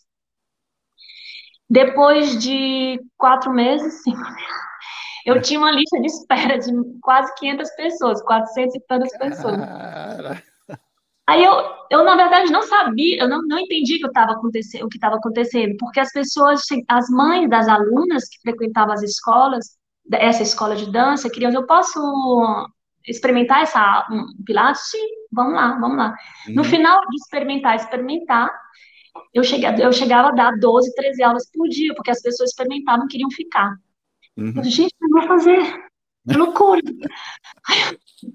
aí pronto, aí eu fui, eu, depois de dois anos eu não, não dava mais ali, eu disse, André, como é que eu faço? Aí o André, a gente encontrou um espaço, e que é onde a gente está até hoje, em 2002 a gente está lá, nós somos agora é, em 14 professores. É, legal. A escola, não sei, uns 300 alunos, né? Nossa, em total, assim, 300 fixos e ficam 500 entre sim, os sim. que vão e voltam, né? Uhum. E a gente abriu. É, quando eu estava aqui na Itália, eu, a minha preocupação era rever a romana o máximo que pudesse. Então, enquanto eu estava aqui, eu tinha um caderninho, eu tenho vários caderninhos, que eu anotava tudo que eu vivenciava, escrevia, e o ano seguinte eu andava, eu ia para a Romana, para o curso da Romana, e tentava responder todas as minhas dúvidas porque eu passava um ano praticamente só. Uhum. Eu sei que eu, eu, tinha vivido um ano intensamente ali com eles na formação, mas saber uhum. que eu estava sozinha, eu não tinha como, é. como compartilhar isso, me, me aterrorizava, né? Uhum. E aí eu comecei depois aí depois, é, com o tempo, eu, eu, tive a curiosidade de conhecer o Bob Links. Eu não sabia onde é estava o Bob Links. Depois eu descobri que ele estava na escola Power Pilates. E ali eu passei uns oito anos, porque depois ele faleceu, em 2000. Faleceu quando, hein, Adriana? 2000... Faz, acho que faz uns três anos, né? Uns três 2018, anos que ele faleceu. 2018? Acho que foi. 2018. 2018, ah, aqui, acho que foi. É, foi aqui. Conheci o Bob em 2006 e fiquei em contato com ele até o dia que ele morreu, porque ele adorava a Itália, então ele vinha muito hum. no meu estúdio. Me ensinou tudo que tem em relação a, a trabalho de formação. Eu agradeço, assim, hum. de coração, tudo que ele me passou. Ele ficava aqui no meu estúdio. E o sonho da vida dele era morar na Itália. E ele realizou o sonho, né? Foi morar em Firenze, porque ele adorava arte. Florença, Florença, no Brasil, né? Firenze, é, Florença. É, Florença, é. no Brasil. Era o sonho dele. Era o sonho dele. Ele adorava a arte, a pintura e tudo. E ele foi para Firenze. Florença é duas horas e meia daqui. Uhum. Então a gente teve esse contato ainda até quase o final. E ele realizou o sonho dele, depois foi. Mas eu agradeço ele muito. É, tava... de formação, todos os anos, vinha uma ou duas vezes para cá. E uhum. foi uma colaboração muito, muito, muito próxima. É. Uhum. Ele foi a pessoa que criou o programa de formação praticamente como Xangala, né? Uhum. Então, dá uma importância, tem que dar uma importância para essa sombra atrás da Romana, porque a Romana não era uma acadêmica. Então, uhum. ela tinha toda essa energia, disparava muito material, muita coisa, mas ele deu uma organizada atrás. Ele fez um manual, e o manual foi, foi criado por ele pelo Gallagher. E o copyright era dele, desse manual. Uhum. Então, inclusive, ele um... inclusive, ele era estava em muitas das fotos do nosso manual, era o Bob, né? É, ah, ele tinha a maioria das fotos acadêmica, era... ele tinha uma visão acadêmica, ele era um, um homem uhum. organizador de material, ele pegou tudo aquilo que voava da Romana, que era disparado pela metralhadora, ele pegou e ele conseguiu dar uma organizada nessa coisa, porque ele era, ele era belga, né? Então, uhum. toda essa visão muito norte-europeia, muito, muito organizada, porque o, uhum. o norte-europeu ele tem uma visão muito organizada o pessoal fala é quadrado, não, mas eles têm uma, um é. modo de explicar as Sim. coisas que, uhum. que dá um entendimento. Então, tem muito para dar para o é. A gente tem muito, a gente deve muito para ele. Sim. Assim, nesse sentido. Organização de vocabulário, organização das sequências, é, uhum. A, a, parte muscular, tudo, as explicações que ele dava, a gente deve muito a ele. A, uhum. Tem essa figura, um ícone do Pilates. Ah. E, é. você tinha falado uma coisa interessante, Karine, é, porque quando você é, terminou sua certificação e ficou na Itália, você falou, ah, ficou, fiquei meio que sozinha, né? É, é muita gente é, não, não entende, é, ou sei lá, não percebe que o, o processo de, de, estudo ele não acaba ali na certificação, né? Por exemplo, não. você quis mais, você queria mais alguém ali perto para continuar trocando e tudo mais, né? Você poderia muito bem sentar ali no, no seu trono aí na Itália e ficar aí. Agora só tô aqui sozinha mesmo, deixa eu fazer o trabalho, quem quiser que. Mas não, você sentiu essa necessidade de. Eu queria continuar, queria ter alguém, aí esperava um ano para poder encontrar a Romana novamente. E, e, eu acho isso que é uma das partes fundamentais de quem continua no, no método trabalhando e, e ensinando, né? Esse desejo de estar uhum. tá ali próximo de todo mundo o tempo todo. É, por exemplo, eu, eu não me sentia só porque eu tinha meu caderno. depois botou o marido, marido aí, aí, depois mandou o marido, né? Não, às vezes aproveitar. E a cunhada tinha... também, né? Porque a cunhada não, também. Não, eu tô... né? Todo mundo não, da família. Ah, todo mundo, todo mundo. Todo mundo da família. A sensação que eu tinha é que quando eu escrevia as minhas dúvidas, as minhas. Uh, os meus desejos de entender o porquê que o que estava acontecendo, o que, o que realmente estava acontecendo naquele aluno, é parecia que eu estava uhum. perguntando para a Romana. Naquele momento que eu escrevia, uhum. aconteceu isso, isso, aquilo, isso, isso, aquilo. Então, parecia que eu tinha uma comunicação desse modo. É tanto que fugiu. Não, estou voltando. Não, Você falou do caderno e não falou dele, aí complicou. Né? Aí ele complicou, aí Não, eu, não, eu estava falando, é, eu me sentia só, mas eu, eu, eu, dessa forma, cada aula que eu terminava, cada situação que eu me encontrava em dificuldade, eu escrevia, né? E parecia que eu estava uhum. em contato com ela. Aí quando eu voltava para o Brasil, eu fui em 2000, 2001, 2002, 2003, 2004, 2005 foi em Paris. Uhum. Eu levava junto essa, essa comunicação que eu tinha com ela através do caderninho, né? Então eu tinha, eu tinha uma, uma sensação muito forte, como se eu tivesse ali uhum. cada dia. Né? Pronto, esse aí... caderninho, ó, esse caderninho é precioso, esse caderninho da Karine, porque a Karine podia virar um livro, hein? Gente, mas não é um mínimos caderninho. detalhes, não é, André? Tudo nos mínimos detalhes. Não é um caderninho, é uma coisa... é, é, é muita coisa, é, muito, é muita informação. Aí, Karine, né, você sabe a dificuldade de ter material de estudo na área, mundialmente falando, é muito difícil, a gente acha pouca é. coisa, olha aí. Lance aí a enciclopédia do método. Não, é. não, não só, só, não, só não lança em fita cassete, por favor. Ela não esconde nada. No momento que ela dá um lado, né? não tem essa coisa de ficar protegendo, não. não. A gente sabe que quanto mais a gente compartilha, mais a gente aprende. A Adriana sabe. Exato. Não, aí conclui essa sei. história aí. Aí conclui essa história. Aí a gente abriu um estúdio em Milão, a gente acabou fechando porque era trabalho demais, era muito trabalho.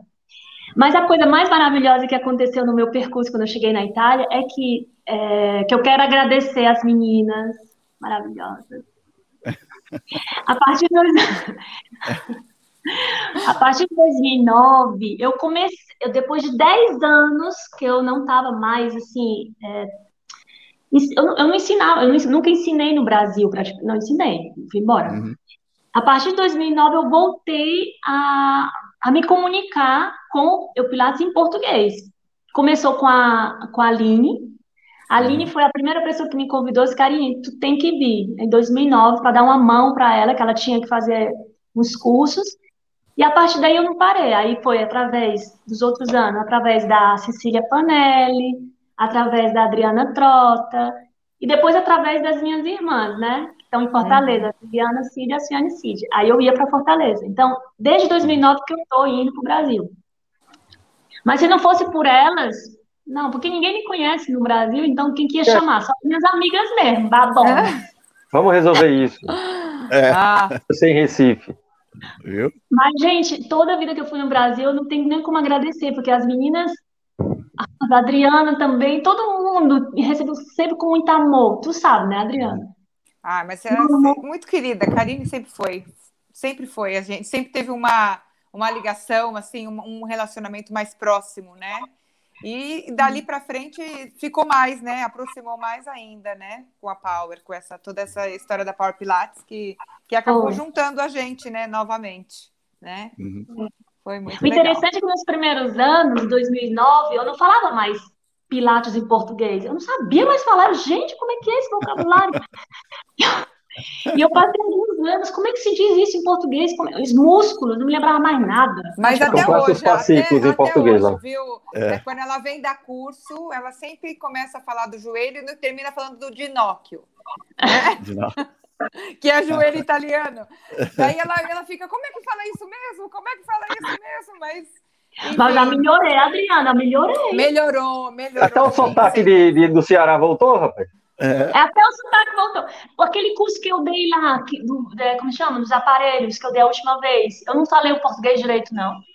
Falou, menina, mas é que você perguntava alguma palavra sempre, você esquecia. E falava, como é que fala isso? Como é que fala aquilo? Solta o italiano não, é. no meio. Não, mistura, fazem 10 anos sem falar. É sempre, é normal, né? É assim. Bom, eu falava em português, mas o Pilates, falava... a linguagem. A linguagem do Pilates, exatamente. O, o jeito de dar aula, assim, a, o jeito de dar o comando, né? Exato. É, o comando verbal é isso, né? Faltava a palavra em português, né? Uhum. E às vezes tá, pensava que estava falando em português e estava falando em italiano. É isso que eu estou falando. Uhum. Começava falando em português e Então eu agradeço as minhas amigas do coração e as minhas irmãs que eles fizeram contato de novo aí com o Brasil. Foi ótimo. Amo. Continua sendo, né? O ano passado a gente tinha combinado, a Karine ia vir no estúdio de novo, mas teve é. a pandemia, né? E acabou que tudo, tudo deu errado ano passado, né? É. Mas vai dar certo de novo, né? Assim Mas deu possível, assim que for possível, que a gente estiver no Brasil, é, aqui em São Paulo já está garantido. É, e vocês também, né, meu povo? Vir pra cá, só ir pra lá. Com certeza. Sim. Sempre que der. Parece estará que viajando. lá em cima, vai na inércia, né? Aham. Mas vocês também podem subir. Vai na inércia, eu Então no Recife estou mais perto. É, É. o Recife tá mais perto. Agora deixa, deixa eu saber o seguinte. é, a Adriana, se não me falha a memória, participou da organização, se eu estiver errado, me corrija. Hum. Do evento online, do congresso online que houve. Isso. é, você participou da organização também, né, Adriana? Sim, Como sim. é que foi para vocês, para vocês duas, né? é, essa coisa do online, de dar, dar um curso online, um workshop online, já é uma coisa que vocês faziam? Foi a primeira experiência? Como é que foi? Enfim, como é que vem sendo? Então, foi assim. Bom, com, com a pandemia tudo começou, né? No início da pandemia, eu nunca tinha feito uma live, eu já tinha participado de live, assim, você Uhum. me convidou, a Marjorie me convidou, outras pessoas convidaram e eu participar, mas eu nunca tinha feito uma live, eu, né? E aí eu falei, bom, vou ter que. E eu, e eu assim, não tenho vergonha de dizer, eu era completamente contra a aula online, porque eu entendi o Pilates que tem que ser, tem que ser pondo a mão, tem que ser olho no olho, não tem essa de fazer Pilates é, online, né? Eu achava que não Uhum. funcionava, que não dava certo. E daí eu falei, bom, a necessidade faz o homem, né? E a mulher também. Chegou, fechei o estúdio na sexta-feira, mandei mensagem para todos os alunos, falei, segunda-feira vai ter live pela- pelo Instagram, ah, vocês acompanhem a aula pelo Instagram. Nunca tinha feito. Falei que ia fazer, mas nunca tinha feito. Bom, fiz. No primeiro dia, fiquei procurando lá, gente, me ajuda, onde é que eu aperto aqui? Passei, paguei um mico, mas engatei a primeira. Durante todo o período que o estúdio estava fechado, eu fiz live na, pelo Instagram do estúdio. Segunda, quarta, toda segunda, quarta e sexta, às 10 horas, tinha aula. Né? Uhum. E depois alguns alunos que não acompanhavam, pelo que não tinham Instagram, ou não, não podiam aquele horário. E aí começou a entrar em contato, ah, porque começou todo mundo a dar aula online. Adriana, aula online, Uhum. Adriana, aula online. E aí eu comecei a dar aula online. E eu, assim, a minha surpresa foi que quando bem posicionado o celular, a gente consegue ver muito bem, né? Quando está Uhum. bem posicionada a câmera. A gente consegue, com os alunos, pelo menos, eu só dei aula para aluno que já era meu, eu não dei aula para Uhum. aluno que nunca tinha feito. Sim. Mas os meus alunos, eles estavam acostumados com o comando verbal já, então eles não tiveram dificuldade nenhuma. Uhum. E eu comecei a dar aulas porque muitos alunos são do grupo de risco e até hoje não voltaram para o estúdio, né? Então eu tenho ainda alunos que eu continuo dando aula, enfim, deu, deu tudo certo. Nesse meio do caminho, eu, a Aline a, e a Cecília, a gente sempre se falando muito, a gente tem um grupo, sabe, que a gente está sempre junto, a gente se fala, se não todo dia, quase que todo dia. Gente, Uhum. precisa fazer alguma coisa, precisa fazer alguma coisa. Eu falei, gente, vamos fazer uma coisa online, mas era uma coisa pequena. Eu falei assim, eu vou dar um workshop. Vocês não querem fazer também? Faz um eu, você, um você, Cecília. Um Aline ou Cecília. Vamos fazer um- uma coisa pequena, né? Daí, aí vem a, a Cecília, né? Que hoje, gente, é aniversário da Cecília hoje, né? Um beijo grande É, pra parabéns, Cecília. Cecília. Parabéns, doutora Cecília. A Parabéns. Cecília falou assim: ah, não, se for fazer uma coisa pequena, eu não vou fazer, não. Ou se a gente faz direito ou não faz. Eu falei assim, mas bom, como que é fazer direito? Não, vamos contratar uma empresa, blá, blá, blá, blá. Falei, bom, vamos, vamos ver. Daí eu, Aline mais racional, vamos colocar as coisas no papel, tá, papapá, papapá, papapá. E aí foi, foi rolando. A minha enteada, ela tem uma empresa de marketing, né? E ela nos uhum. ajudou com o site, com, com as páginas, com todas as redes sociais, né? Enfim, foi, foi desenrolando, desenrolando. E, e, aí a gente falou, bom, quem que a gente vai chamar agora? Tem que chamar uhum. gente importante. Daí a gente chamou a Karine primeiro, importante. Oh, meu É. Deus. Internacional, importante amiga tem que ser. Internacional lá de Fortaleza.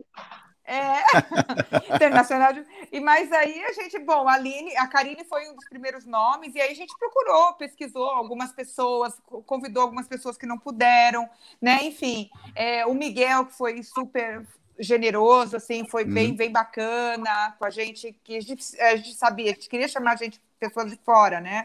Uhum. Enfim, mas sabe, todo mundo acolheu bem, né? E o pessoal gostou muito. Acho que foi, foi muito, foi uma experiência nova para nós três, né? A gente meio que encarou o desafio, mas a gente já pensa em fazer o segundo, viu? Porque foi legal. muito legal, foi muito legal mesmo. Assim, principalmente tem muita coisa é, teórica que funciona bem pela internet, uhum. né? E, e, a prática até um certo ponto também. Não é igual, não dá para dizer que é igual, não é igual. Uhum. Mas até certo ponto a gente consegue desenvolver um bom trabalho, tá? Foi muito isso. bem. E você, Karine, para você, já, já tinha experiência com o online? Eu tinha.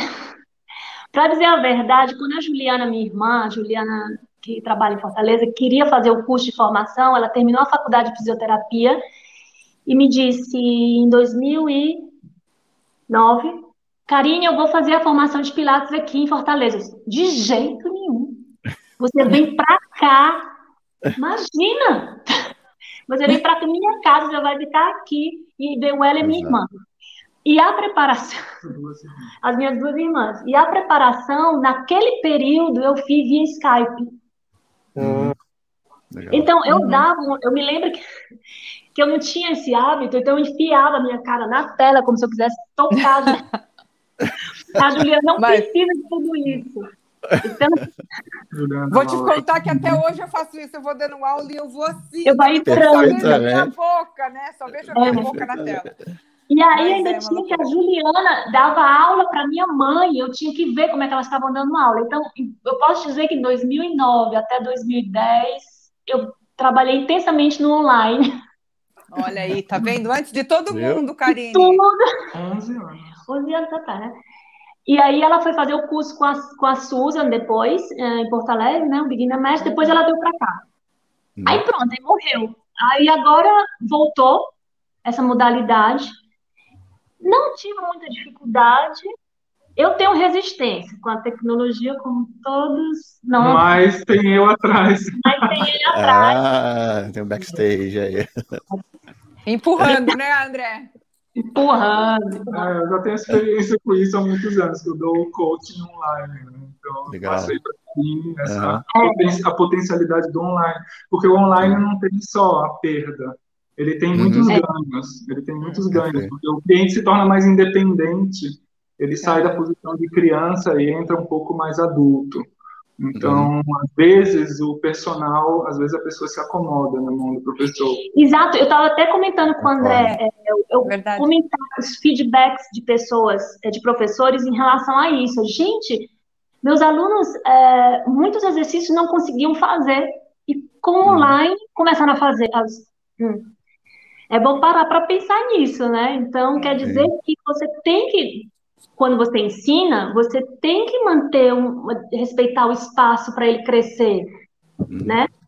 Se, você, muitos professores tiveram essa, essa, sensação, gente, eles estão fazendo coisas que não faziam no presencial e já eram pessoas uhum. de muito tempo. Então, quer dizer que a gente entra na, na alma do método, né? Porque o uhum. Joseph Pilates, ele, ele ele via muito claro como é, que, como é feito o ser humano, que o ser humano ele tem um potencial enorme e ele não tem consciência desse potencial.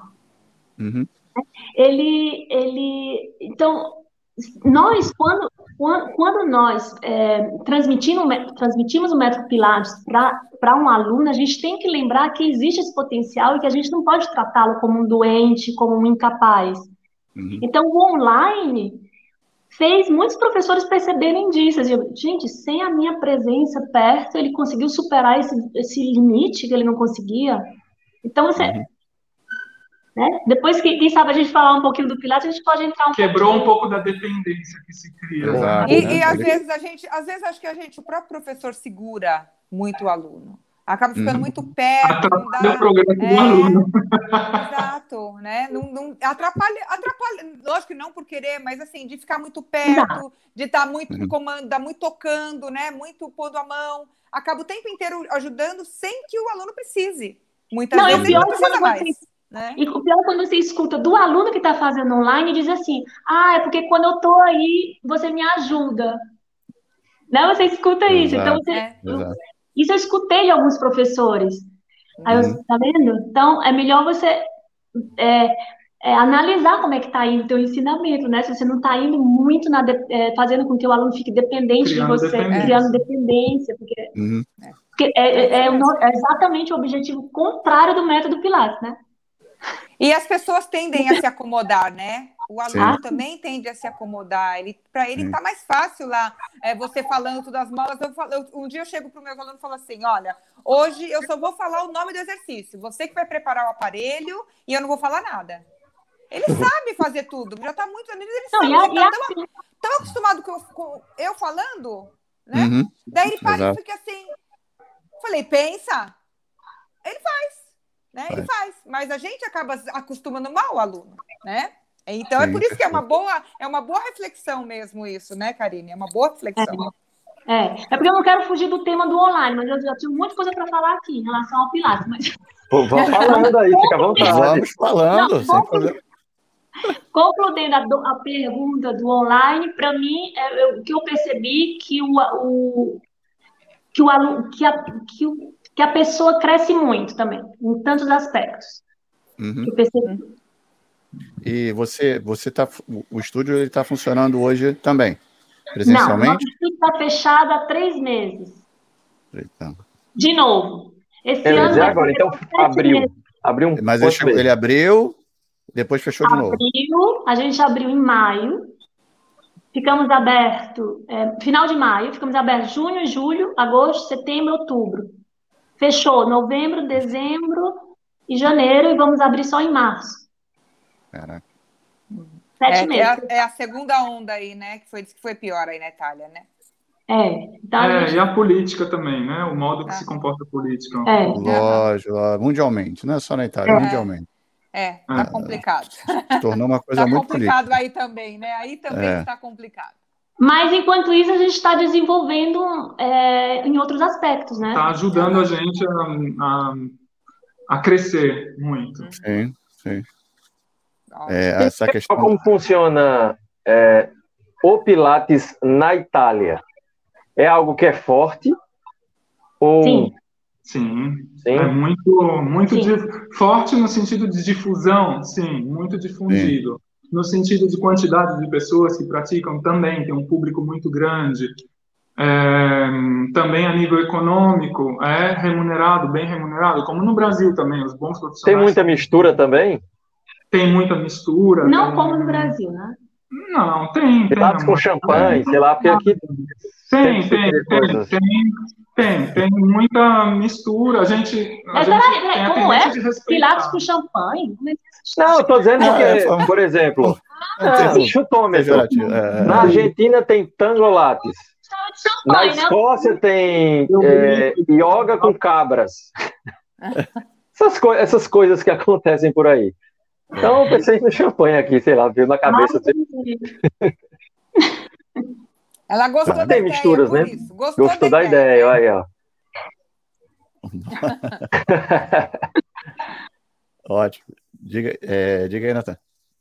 Não, aí, uh, primeiramente, essa era uma, uma dúvida que eu tinha, né? Porque eu sempre gosto de entender um pouquinho como é a realidade de outros países.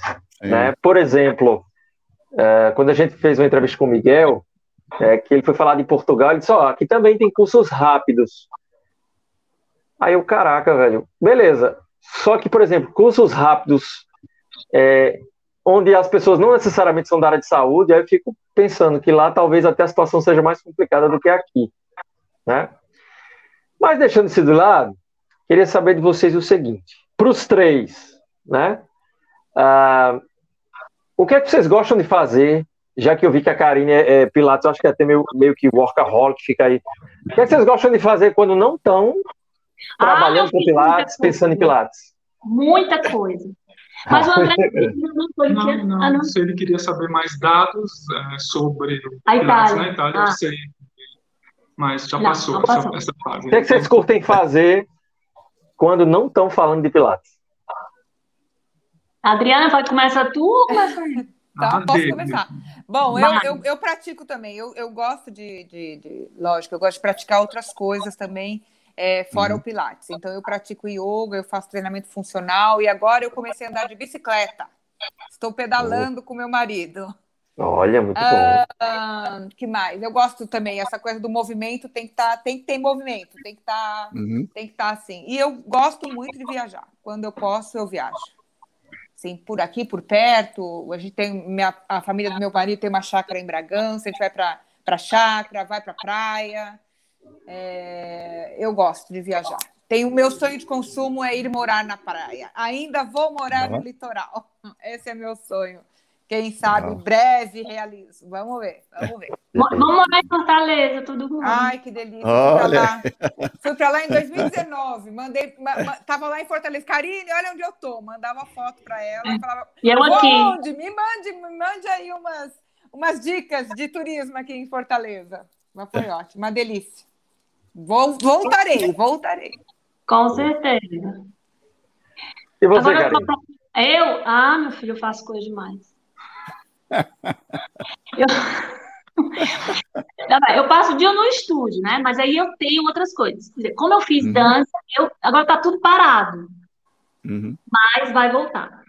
Eu voltei a fazer dança há um ano atrás, faço dança clássica.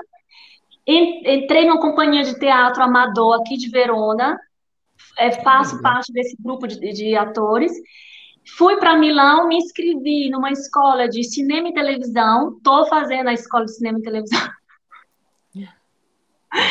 Estou fazendo a escola de cinema e televisão. E eu gosto de viajar muito para fazer percursos de autoconhecimento, conhecimento de como é que se diz em português? Crescimento pessoal. Crescimento pessoal. Vou uhum. muito para a Índia. Na é Itália tem muitos lugares, na Toscana, onde a gente pode fazer esses percursos. Vou muito para o Brasil. Uhum na, em Piracanga, onde tem uma, uma reserva natural, onde eu faço meus retiros de silêncio. Olha, legal. E fora o Pilates, durante o meu dia, os momentos de, de prática, né, de meditação, faço yoga, preparo meus cursos, corrijo Caramba, prova. é coisa, viu? Ah, é, já é. Ah, deixa 24, eu falar uma 24 coisa. horas é pouco, hein?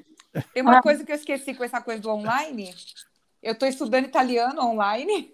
Olha, olha. Ah, lá faria muito italiana mesmo. Karen, prepara aí o quarto de visita. Sim, não, vou, aí, vou, na minha formatura, vai ser em Verona. Pronto. Eu também, eu sou espírita, então eu também tenho um grupo de estudo espírita que agora está sendo online, né? Legal, legal. Mas a gente tem aqui um, um, um centro que é frequente, que a gente estuda uhum. a obra de Allan Kardec, então a gente, eu tenho um estudo aprofundado também do, das obras de Allan Kardec, enfim, do Espiritismo, né? Então, uhum. eu, eu gosto também de estudar essa, essa prática. Perfeito. É, Karine, aí, depois. Aí, aí não fica perto da, da de, de, Toscana, não? Onde você fica. mora, não? Fica, é, né? De carro, cinco horas, né? Cinco horas de carro. Beleza. Já estou sabendo que o nosso o desejo da meio da minha esposa é para Toscana, então a gente ah. já tem um lugar para ficar é aí em Verona. Vai, vai que é lindo. Você, tem que ir, tem, tem que ir para tem, tem que ir para gente... Toscana preparado para experimentar tudo quanto é vinho, que é vinho maravilhoso da Toscana. Ou seja, para sair bêbado. Prepare-se para sair bêbado. Não, não, perder, então você vai muitos volta. dias para não ficar bêbado. Você procura muitos dias para beber um pouquinho. É, para diluir. Diluir, já vou diluindo é durante é o período, né? Ô, Karine, você falou negócio de, de, energia, dos lugares que você visita. Você conhece aqui a Chapada dos Veadeiros, aqui do, do Brasil, não? Sim, nós fomos conhece, muito. Né? Muito. Porra, adoro aquele lugar. A gente já foi três vezes para lá, cara. Adoro aquele lugar. É, nós vamos para Alto Paraíso. Alto Paraíso, exatamente. Vou completar um pouco aqui da Karine. Uhum, diga. Faz muita coisa junto, mas ela deixou passar Alto Paraíso, ela deixou passar algumas coisas. Né? Além do yoga, a gente vai muito para os pés do Himalaia para fazer as práticas de meditação. E o yoga está todos os dias na nossa vida como Pilates, então normalmente a gente faz dois treinamentos por dia, Pilates e yoga. E a meditação está praticamente duas, três vezes por dia na nossa vida. Então, Alto Paraíso é uma das metas. A gente sempre faz esse giro todos os anos. Até 2020 aí parou tudo. A gente ia uma, duas vezes para a Índia todo ano, para Alto Paraíso, Paraíso. É, para Mata Atlântica, né? Muito para Mata uhum. Atlântica, gosta muito, porque lá tem esse, esse centro de Piracanga, e uhum. uma parte do que a gente faz. Nossa, eu gosto Deixa muito eu fazer uma pergunta, então, linkado justamente com o que vocês falaram. Porque, em resumo, o que vocês falaram é que parte do que vocês fazem fora do Pilates é cuidar também muito disso aqui, né? Uhum. Tanto a Adriana como a Karen. Uhum. Uh, como é que vocês enxergam essa questão de Pilates corpo, mente e espírito. Já que vejo que vocês parecem ter uma preocupação com esse lado, né? O lado né, do que, daquilo que não se vê, o lado da saúde mental, e aí? Vai, Cri. Cri, cri, cri, cri. Rolou um silêncio olha, fui, agora. Fui longe, olha, fui longe agora. É, É porque através eu do vejo- silêncio é onde, onde estão as respostas, né? Hum, olha aí. Tá vendo? Perfeito. Então, ó, ouve, ó, então, Natanael, eu vou te responder agora. Tô brincando, Beleza. tô brincando, tô brincando. É o seguinte, eu vejo assim muitas coisas é, faladas de forma com palavras diferentes, mas com o mesmo significado, né? Inclusive aconteceu uma, minha irmã também é, é- também é espírita e também estuda assim mais mais do que eu ainda mais aprofundado o estudo dela do que o meu. E esses dias eu peguei uma, uma frase do livro do do Your Health e Uhum. falei, Ana, de quem é essa frase? E é uma frase que Pilates falava sobre. que ele fala até sobre Deus, que sobre a. a deixa eu lembrar. Sobre a. Assim, se o homem. Ai, agora me fugiu a, a, a, a frase, mas depois eu posso, posso puxar. E eu falei, de quem é essa frase? Ela falou, do Allan Kardec. Eu falei assim, não. falei, uma chance para você acertar. Ela falou, do Allan Kardec. Eu falei, não. É do Pilates. Ela falou, não acredito. Eu falei, é do Pilates. Está aqui no livro dele. Então, assim, é, foi para mim, eu, eu vi é, aquela frase, eu- depois eu, eu puxo, eu não estou lembrando agora da, da- do contexto, mas, mas, assim, não só aquela, principalmente o que fala, falava da moral, é isso. Que o, o- sobre, ah, eu não lembro a frase em si, mas é sobre ah, o, o- o tripé, né? Que é o físico, o espiritual e o, Uhum. o físico, mental e o espiritual. Que se você não tiver em equilíbrio nesses três pontos, é, você inteiro está em desequilíbrio, inclusive o seu lado moral. Né? Então ele falava, ah, por que, por que, que constroem tantos presídios, né? Porque esse lado moral também é influenciado pela falta de equilíbrio do nosso corpo, né? Então essa é isso que a gente fala muito é, em outros em outros aspectos, em outros estudos, mas é em relação a esse desequilíbrio e esse desequilíbrio do, do intelectual e do moral, né? Do intelectual e do espiritual do homem. Que isso traz um desequilíbrio, não é só é, num ponto, mas é no, no, no geral do homem. Então, quando a gente fala que um exercício pode te trazer um equilíbrio, porque você trabalha a sua mente junto com ele, e que isso pode influenciar moralmente na pessoa, né, é muito profundo. Né? E muitas pessoas não compreendem isso. Né? E está muito ligado, porque é um ser, o ser é único. E, e, esse, e, e esse equilíbrio do ser é, influencia em todos os aspectos da, na vida da pessoa, né? Então, assim, é, é, esse foi um exemplo, né? Assim, mas eu, eu, eu consigo ver em muitos caminhos, assim, muitas coisas na, no, no dia a dia com os meus alunos, sabe? Às vezes eu consigo. A, a, as percepções de um aluno vem falar alguma coisa que, que nossa, eu acabei de ler no, no Evangelho, por exemplo. Ele vem uhum. falar da aula e eu acabei de ler no Evangelho, a mesma coisa, sabe? Então, acontece esses links a todo instante para mim, a todo instante. Então, eu vejo muito esse esse lado espiritual da minha crença, assim, dos meus estudos, né? Porque o espiritismo também tem um lado científico, um lado filosófico, né? Como, como o Pilates também, né? Então, eu vejo um link em muitas coisas. Parece que às vezes que eu estou falando a mesma. Eu me misturo ali, sabe? No, na, na, nos dois. Nos dois. Então, é. é. uma coisa muito presente mesmo na minha vida. Eu, eu vejo muito isso. Uhum. Legal. Karine? Bem, é, quando eu decidi aproximar de percurso de autoconhecimento, de crescimento pessoal, foi uma escolha bem consciente, porque uma coisa eu tinha entendido do método, que é uma coisa que eu realmente eu tento deixar bem profundo dentro de mim para eu não me perder. Porque é, a gente procura manter o método vivo, os exercícios, as sequências, porque a gente, quem pratica, a gente vê a potência do método. Uhum. É indiscutível. Joseph Pilates, ele, ele entendeu quanto o ser humano tem um potencial dentro dele e ele está só adormentado.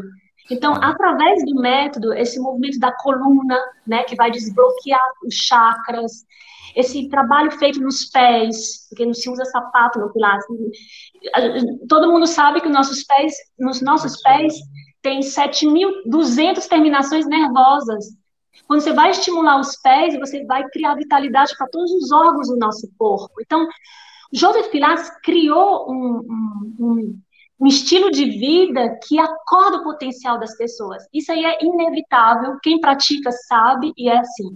Mas a coisa que eu vejo mais importante é a abordagem do profissional uhum. de como ele vai transmitir tudo isso. Porque o Joseph Pilates, ele tinha uma ideia muito clara, acordar o potencial do ser humano. Esse era o foco dele acordar o potencial. Então, eu pensei, gente, eu tenho que estar muito atenta no meu comando verbal, no meu, meu contato, meu manual, no ambiente, porque se ele está ali e o meu objetivo é acordar o potencial, como é que são as minhas palavras? Como é que é o meu toque? Então, quando eu aprendi uma coisa, que quando eu falo numa aula de Pilates, quando eu toco numa aula de Pilates, eu tenho que ter uma fala um toque que acorde o potencial. Eu não posso ter uma fala, um comando verbal, um toque, um toque com as minhas mãos para acordar a ideia de doença. Uhum. Então isso sempre foi muito forte em mim. E eu disse, gente, será que o meu verbal, será que o meu toque manual, eu não estou jogando as minhas frustrações? Como é que eu estou em relação a isso? Então, quando eu comecei a fazer o meu crescimento pessoal, comecei a entender mais sobre a minha pessoa, o meu relacionamento com o aluno, né, com aquela pessoa que está ali praticando Pilates, mudou completamente, porque eu, eu adquiri a capacidade de ter a distância perfeita para fazer ele crescer, e eu estou ali para ajudar ele crescer, a, ajudar a acordar o seu potencial, mas com a distância correta, porque chega um momento que é, que o profissional de Pilates, o que eu sinto, né? Eu não estou falando, é, o que eu quero ficar claro é que não existe uma abordagem verdadeira. Você tem que se comportar desse modo. Eu digo sempre aos meus professores: vocês têm que estar tá vigiando, observando o que está saindo da tua boca, a intenção do teu toque, se aquilo ali está gerando potencialidade faça uma análise, registre, é, grave a sua aula, observe. Então, isso me, me, é muito intenso na minha vida. Né? Eu, eu, eu, quando eu entro numa aula, eu tenho que criar um campo para aquela pessoa crescer. E eu tenho que ter consciência de quem eu sou, né? Porque eu posso muito bem usar um comando é, para criar um espaço de, de medo, de dependência. Quando eu vou tocar, eu estou muito atento que aquele toque, aquele toque de convite para dizer assim, vai, você consegue. Durante a aula inteira, eu mentalmente estou dizendo, acorda, acorda, acorda. Chega um momento, eu tenho alunos que eu praticamente não falo. E o meu toque, eu me lembro muito, muito quando a Romana falava assim, lembre-se que toque deve ser como uma joia. Então, isso ficou na minha cabeça, né? Deve ser uma pedra preciosa. E com o crescimento pessoal, eu fui entendendo mais ainda, porque entrar no campo de uma pessoa, você tem que ter muita consciência se aquele toque não está criando dependência. Então, na nossa formação, uma das coisas que a gente está realmente dando muito peso, além de manter o método é, vivo, os exercícios, as sequências, é na preparação do profissional para ele saber gerir as suas emoções. E aí que entra o André com a parte do coach, porque ele se especializou no coach e se, especializou no coach para o Pilates. Na nossa formação a gente tem horas a mais, porque a gente quer demonstrar para eles que não tem que ser todo mundo formatado do mesmo jeito, mas que ele tem que terminar aquela formação consciente que quando ele for entrar em contato com o um aluno, ele vai ali para potenciar, potencializar, né? E uma coisa que eu acho até interessante o André falar, que ele é o fato que a gente é, dá muita ênfase que quando o professor faz a, o aluno entra para fazer a formação, ele chega com muitos medos, achando que é incapaz, Uhum. E ali o André fala, a gente fala muito isso, já, gente, é exatamente naquilo que você acha que é incapaz, que você não é bom, é ali que está é ali que tá a tua força, uhum. né? E ali o André pode até falar em relação a isso, que eu completar. Verdade. É, a pergunta, eu vou ficar na mesma linha da pergunta que vocês fizeram, né? é, da história do corpo, mente espírito. Eu não vou chegar muito no espírito, mas eu vou falar para vocês como é que a nossa visão, minha, a Karine compartilha isso. Que o cliente, quando ele vem para o estúdio, ele, ele não vem só com o corpo físico, ele vem com o corpo mental, né, com as ideias dele, as ideias fixas, quadradas, que ele tem as crenças dele sobre o método, sobre o próprio corpo, sobre muitas coisas. Depois ele vem com o corpo emocional, né, que é muito conectado com esse corpo espiritual. Porque emocional são os medos, são as ansiedades, são as expectativas. Então, ele não traz um corpo só, ele está trazendo vários corpos. Ele traz a história dele. Mas o professor que está dentro do estúdio, ele também está nessa. Então, ele, ele, ele tem essas, esses vários corpos. Então, ele tem a história dele, ele tem as emoções, ele tem a parte mental.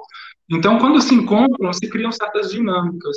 Então, a gente está a gente se preocupa muito que o professor, ele, ele, no momento da dinâmica, ele entre numa posição de adulto e de observador, incentivador, mas nunca ele entre na criança, para não ter a dependência dele com o cliente, ou então que ele não entre no, no, no, papel do genitor, porque ele vira o pai do cliente. E aí o cliente pode entrar na criança e ele se torna dependente. Então isso é só o início de uma coisa. E, e uma coisa muito importante, usar um, um vocabulário potenciante e nunca patologizante. O que ele quer dizer isso? que ele incentive a pessoa a crescer e que não seja da energia dele, porque senão tem um cliente que se nutre da energia do professor, que é aquele professor que se exalta, aí o cliente sua e tudo, mas não é a energia do cliente, é a energia do professor. E ah, uma outra coisa é que ele usa um vocabulário potenciante no sentido que, ok, você pode, você encontra isso dentro de você. E esse é um trabalho longo que a gente faz com professores, mesmo depois da formação, eles continuam frequentando o coaching, que, é, que não é o coaching é, para criar performance, porque o que, uhum. quando se fala de coach hoje, se, se encontra a ideia do motivador. E na minha visão de coaching, o coaching não deve ser um motivador, porque senão o cliente vai ser sempre dependente. Então, eu vejo o professor de Pilates, é, o coach potenciante e não performante, quer dizer, ele vai ajudar a pessoa a encontrar o próprio potencial, a própria independência. Às vezes o professor tem até medo disso, né? Quando ele se torna independente, não vai precisar mais de mim, eu vou perder o dinheiro. Então isso pode criar uma outra dinâmica de dependência consciente. Os professores, muitos professores mantêm essa ligação de dependência, desenvolvem isso com o cliente inconscientemente, porque ele tem medo de perder o cliente. E, e isso é, é, tem que ser trabalhado, porque na realidade não é assim. O cliente tem que se tornar independente. Depois ele vem ali para receber uma instrução a mais do professor, uma, uma coisa a mais, porque o professor ele vive o Pilates, a, a, vida dele é Pilates. Se for assim, esse tipo de professor, ele vai poder dar umas pinceladas, vai trocar, mas tem que ser uma partida jogada em dois, é um ping-pong, não pode ser eu sou o maior, você é o menor, tem que ser da mesma altura. É lógico que o professor tem uma, um conhecimento a mais, então isso não pode ser mas tem, é, é partir de um espaço de humildade, que ali também tem um grande potencial na frente dele, e, e jogar essa partida em dois. Mas o professor tem que estar sempre um passo atrás do cliente, não um passo à frente. Então, o que a gente fala muito para os nossos alunos é que, para mim também, é o fator da presença. O professor tem que estar muito presente para observar a linguagem que ele está usando, a distância que ele está usando para dar espaço para essa pessoa crescer, porque é isso que o Pilates queria. O Pilates queria simplesmente que a pessoa estivesse no máximo da sua potência. Eu não posso estar ali como interferência, né? Então, mesmo se eu fosse como interferência, o método é muito forte, mas se o profissional também for um profissional que potencia, é, potencia a pessoa mais forte, mais, mais rapidamente. Vai. Ele ajuda a desvendar a potencialidade do cliente, ele é. não potencia o cliente. Exato, ele ajuda a uhum. desvendar. Uhum. A potencialidade que existe já, mas que está inexpressa. Então, o, o, o, o, professor de Pilates ele só ajuda a resgatar, dizer, olha para dentro. E a respiração é a ponte que é conecta ponte. o corpo, a mente e o espírito. No então, momento, por exemplo, que você enfatiza as fases da respiração, né? A inspiração, a apneia, a expiração e a apneia, naquele momento ali da apneia, principalmente, que tem um silêncio dentro, o professor tem que estar consciente do que está acontecendo, porque naquele momento do silêncio, daquela conexão profunda com ele, no momento da respiração, ele está encontrando todas as respostas ele que ele se conecta com aquela parte mais profunda, que é a conexão com a própria mente, com a conexão com a própria emoção, o que está acontecendo dentro. Ele não fica só no músculo externo. Exato. Por isso que a gente fala assim, qual é o vocabulário perfeito, qual é o modo perfeito, eu tenho... Gente, só tem que pensar o seguinte, no momento que você ensina, você tem que saber se o teu vocabulário, se o teu toque é potenciante. Potenciante. Uhum. Potenciante. E não performante, que é, é. é diferente. Muita gente hoje está pensando na performance, uhum. pensando uhum.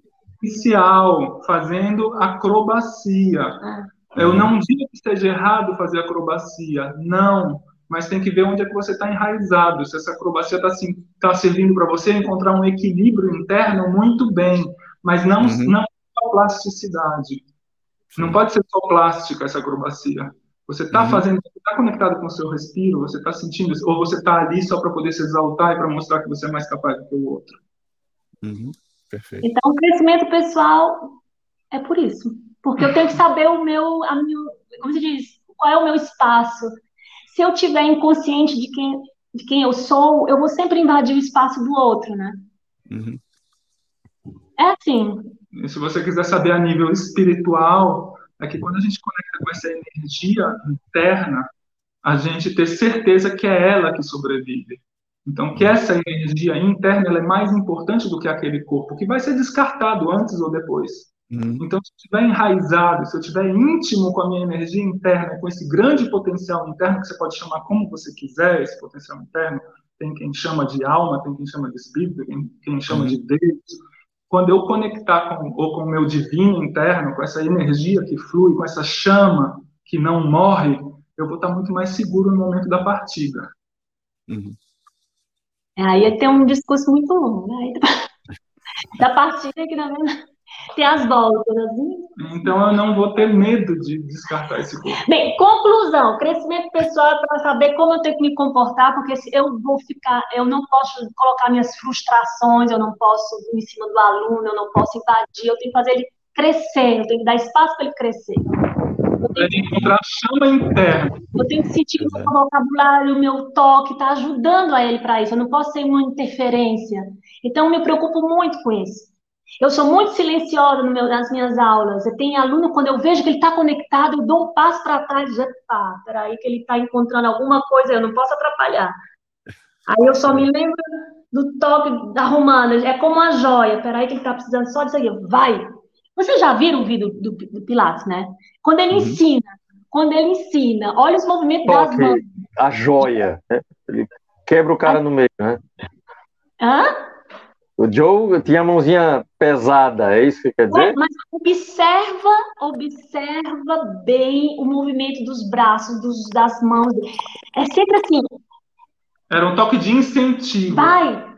Uhum. Parece que ele está forçando. Não tá, não tá. Gente, analisa. Parece tá. que ele está forçando. É aquela coisa. Na realidade, ele está dizendo vai, vai. Acorda, acorda. Vai. É para lá, né? É para lá, vai. É. Dá um soco na barriga para ver se pega na mão para ver se tem força. Então, ele, o, o cara, vamos dizer assim, ele sabia, ele sabe que o ser humano tem um potencial infinito.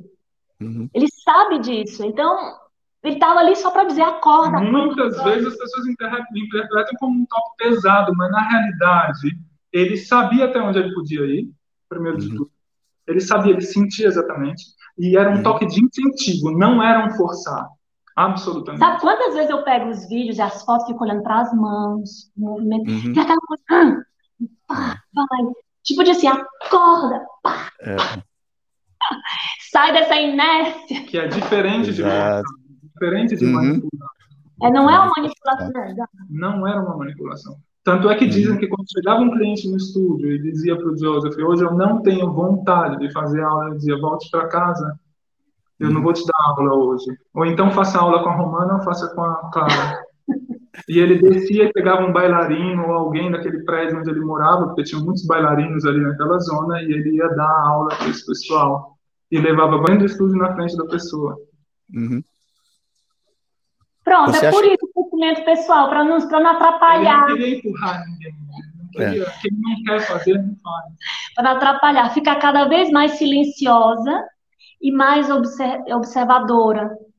E ver aquela criatura na minha frente crescer. E eu só ali dando, vai, acorda, vai, vai, vai. Uhum. Só, fazer. Só É por isso. Muito legal. Ah, é, André, você acha, você acha que essa. É, é, eu penso, quando você fala em energia, é, eu sempre é, pensei em energia sempre como uma troca quando a gente está dando aula. É uma troca entre eu e o, e o aluno ali, né? É, como você disse, como o Joseph falou, ah, quando ele não está afim, parece que a energia, a corrente ali, o elo quebra, né? Parece que o elo quebra e você vê assim, dessa forma, essa energia também sendo trocada ali naquele momento? Ou... Tá perguntando para mim? Para você mesmo. É, eu sinto que tem uma troca de energia, mas que uhum. o professor tem que estar um passo atrás do aluno, um pouco atrás, porque não é uma relação de de pai e filho, porque não pode ser, mas existe essa relação da, da porque tem o código paterno e o código materno. A mãe uhum. é aquela que cuida da criança dentro de casa. O pai é aquele que dá o pontapé na bunda e manda ela para a rua para ela vencer. Então, o código, o código de comunicação do Joseph Pilates era paterno, como era o da Romana. A Romana era muito código paternal. Ela usava um vocabulário muito tá. vai que você consegue. Eu tô aqui, tipo, ela tinha uma proximidade da pessoa. Ela tinha aquele aquele metro de distância, mas era aquela coisa, OK. E ela não gostava quando a pessoa dizia: "Ah, não conseguia". Ela se afastava. Ela se distanciava, ela não, ela não gostava muito de gente que entrava na criança ferida, assim, começava com choramingando, tudo, ela se, ela não conseguia gerir essa, essa, essa energia, então ela se distanciava. Então, normalmente era aquela coisa, vai, você consegue. E quando alguém estava brilhando e sorrindo, ela estava em volta, ela estava por perto. E ela movia ou os olhos, ou um, com um modo dela, tipo assim, tinha um movimento dela, tipo, vai, vai. Uhum. Mesmo que ela não falasse às vezes, entendeu? E ela dizia, para ensinar Pilates, precisa de drama. Ela explicava como se fosse drama, era uma arte dramática para ela. Uhum. Então ela dizia que para ensinar Pilates precisava do drama. Então ela batia o pé no chão, ela ela levantava. A Adriana tá rindo. Ela vibrava. Então, ela tinha arte dramática, ela sabia que era arte e ciência da contrologia, o que significava, porque todos os pilares colocava esse drama, ele era muito contador de história. Tanto é que ele contou um monte de histórias, né? Muitas Exato. coisas. Valeu. Gente, tive que tirar o meu microfone, porque meu, meu, meu, meu telefone está descarregando, tive que pôr o carregador. Tá muito ruim sem microfone? Não, não, não, tá não, Adriano. Não. Eu, eu, eu, que, eu que te tirei o som do seu microfone, que tá. Acho fica fazendo um, fica fazendo um barulhinho agora. É, meu, é o meu mesmo? Que eu tô ouvindo, eu tô achando que é. É, eu tirei. Eu tirei. É, é o seu. Não tem problema, não, pode falar. Não, não, já falei. Não, porque muitas pessoas também me perguntam, mas Karine, esse modo de ensinar, isso aqui, gente, é, não se pode questionar, porque cada um tem seu estilo.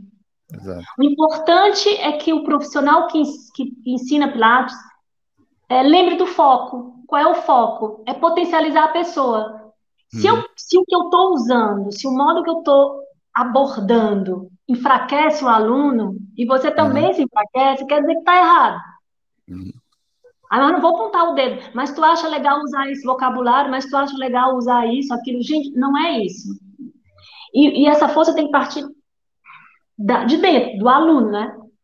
Porque você poderia muito bem colocar uma pessoa praticando e se copia aquela pessoa ali. Não, mas aquela força está partindo do externo. Uhum. Eu acredito muito no poder da respiração, na respiração forçada, no momento do silêncio, do sentir. É tanto que eu procuro deixar o estúdio, mesmo quando, quando eu estou sozinho, o máximo de silêncio possível. Às vezes é difícil, quando tem um monte de professor trabalhando. É uhum. difícil. Sinta aquela necessidade que o aluno precisa daquele momento. É. E as trocas de voz, né? Tem um momento da, da voz vibrante, motivante, e depois soltar e deixar ele pegar a laranja e descascar. Uhum. Não é descascar a laranja toda para o cliente. Uhum. Eu começo a, a, descascar a laranja, depois é ele que vai cortar. Então eu vou parar com isso. Então eu vou mostrar para ele como se faz, depois eu vou entregar na mão dele e vou fazer ele, ele trabalhar uhum. com a laranja. Perfeito. Muito bem. Obrigado. Vamos Obrigado potencializar pelo... Vamos potencializar. Sem invadir, né? Sem manipular. Sem coisa de ensinar ele a pescar, né? Não trazer o peixe. Exato. Exato. É, acho que depois dessa a gente já pode Faz até duas encerrar, horas né? de live. É, coitada, a gente, duas mulheres falando aqui sem parar. Pois é. A gente não precisa nem colocar mais nada. A partir de né? agora, vocês fecharam muito bem.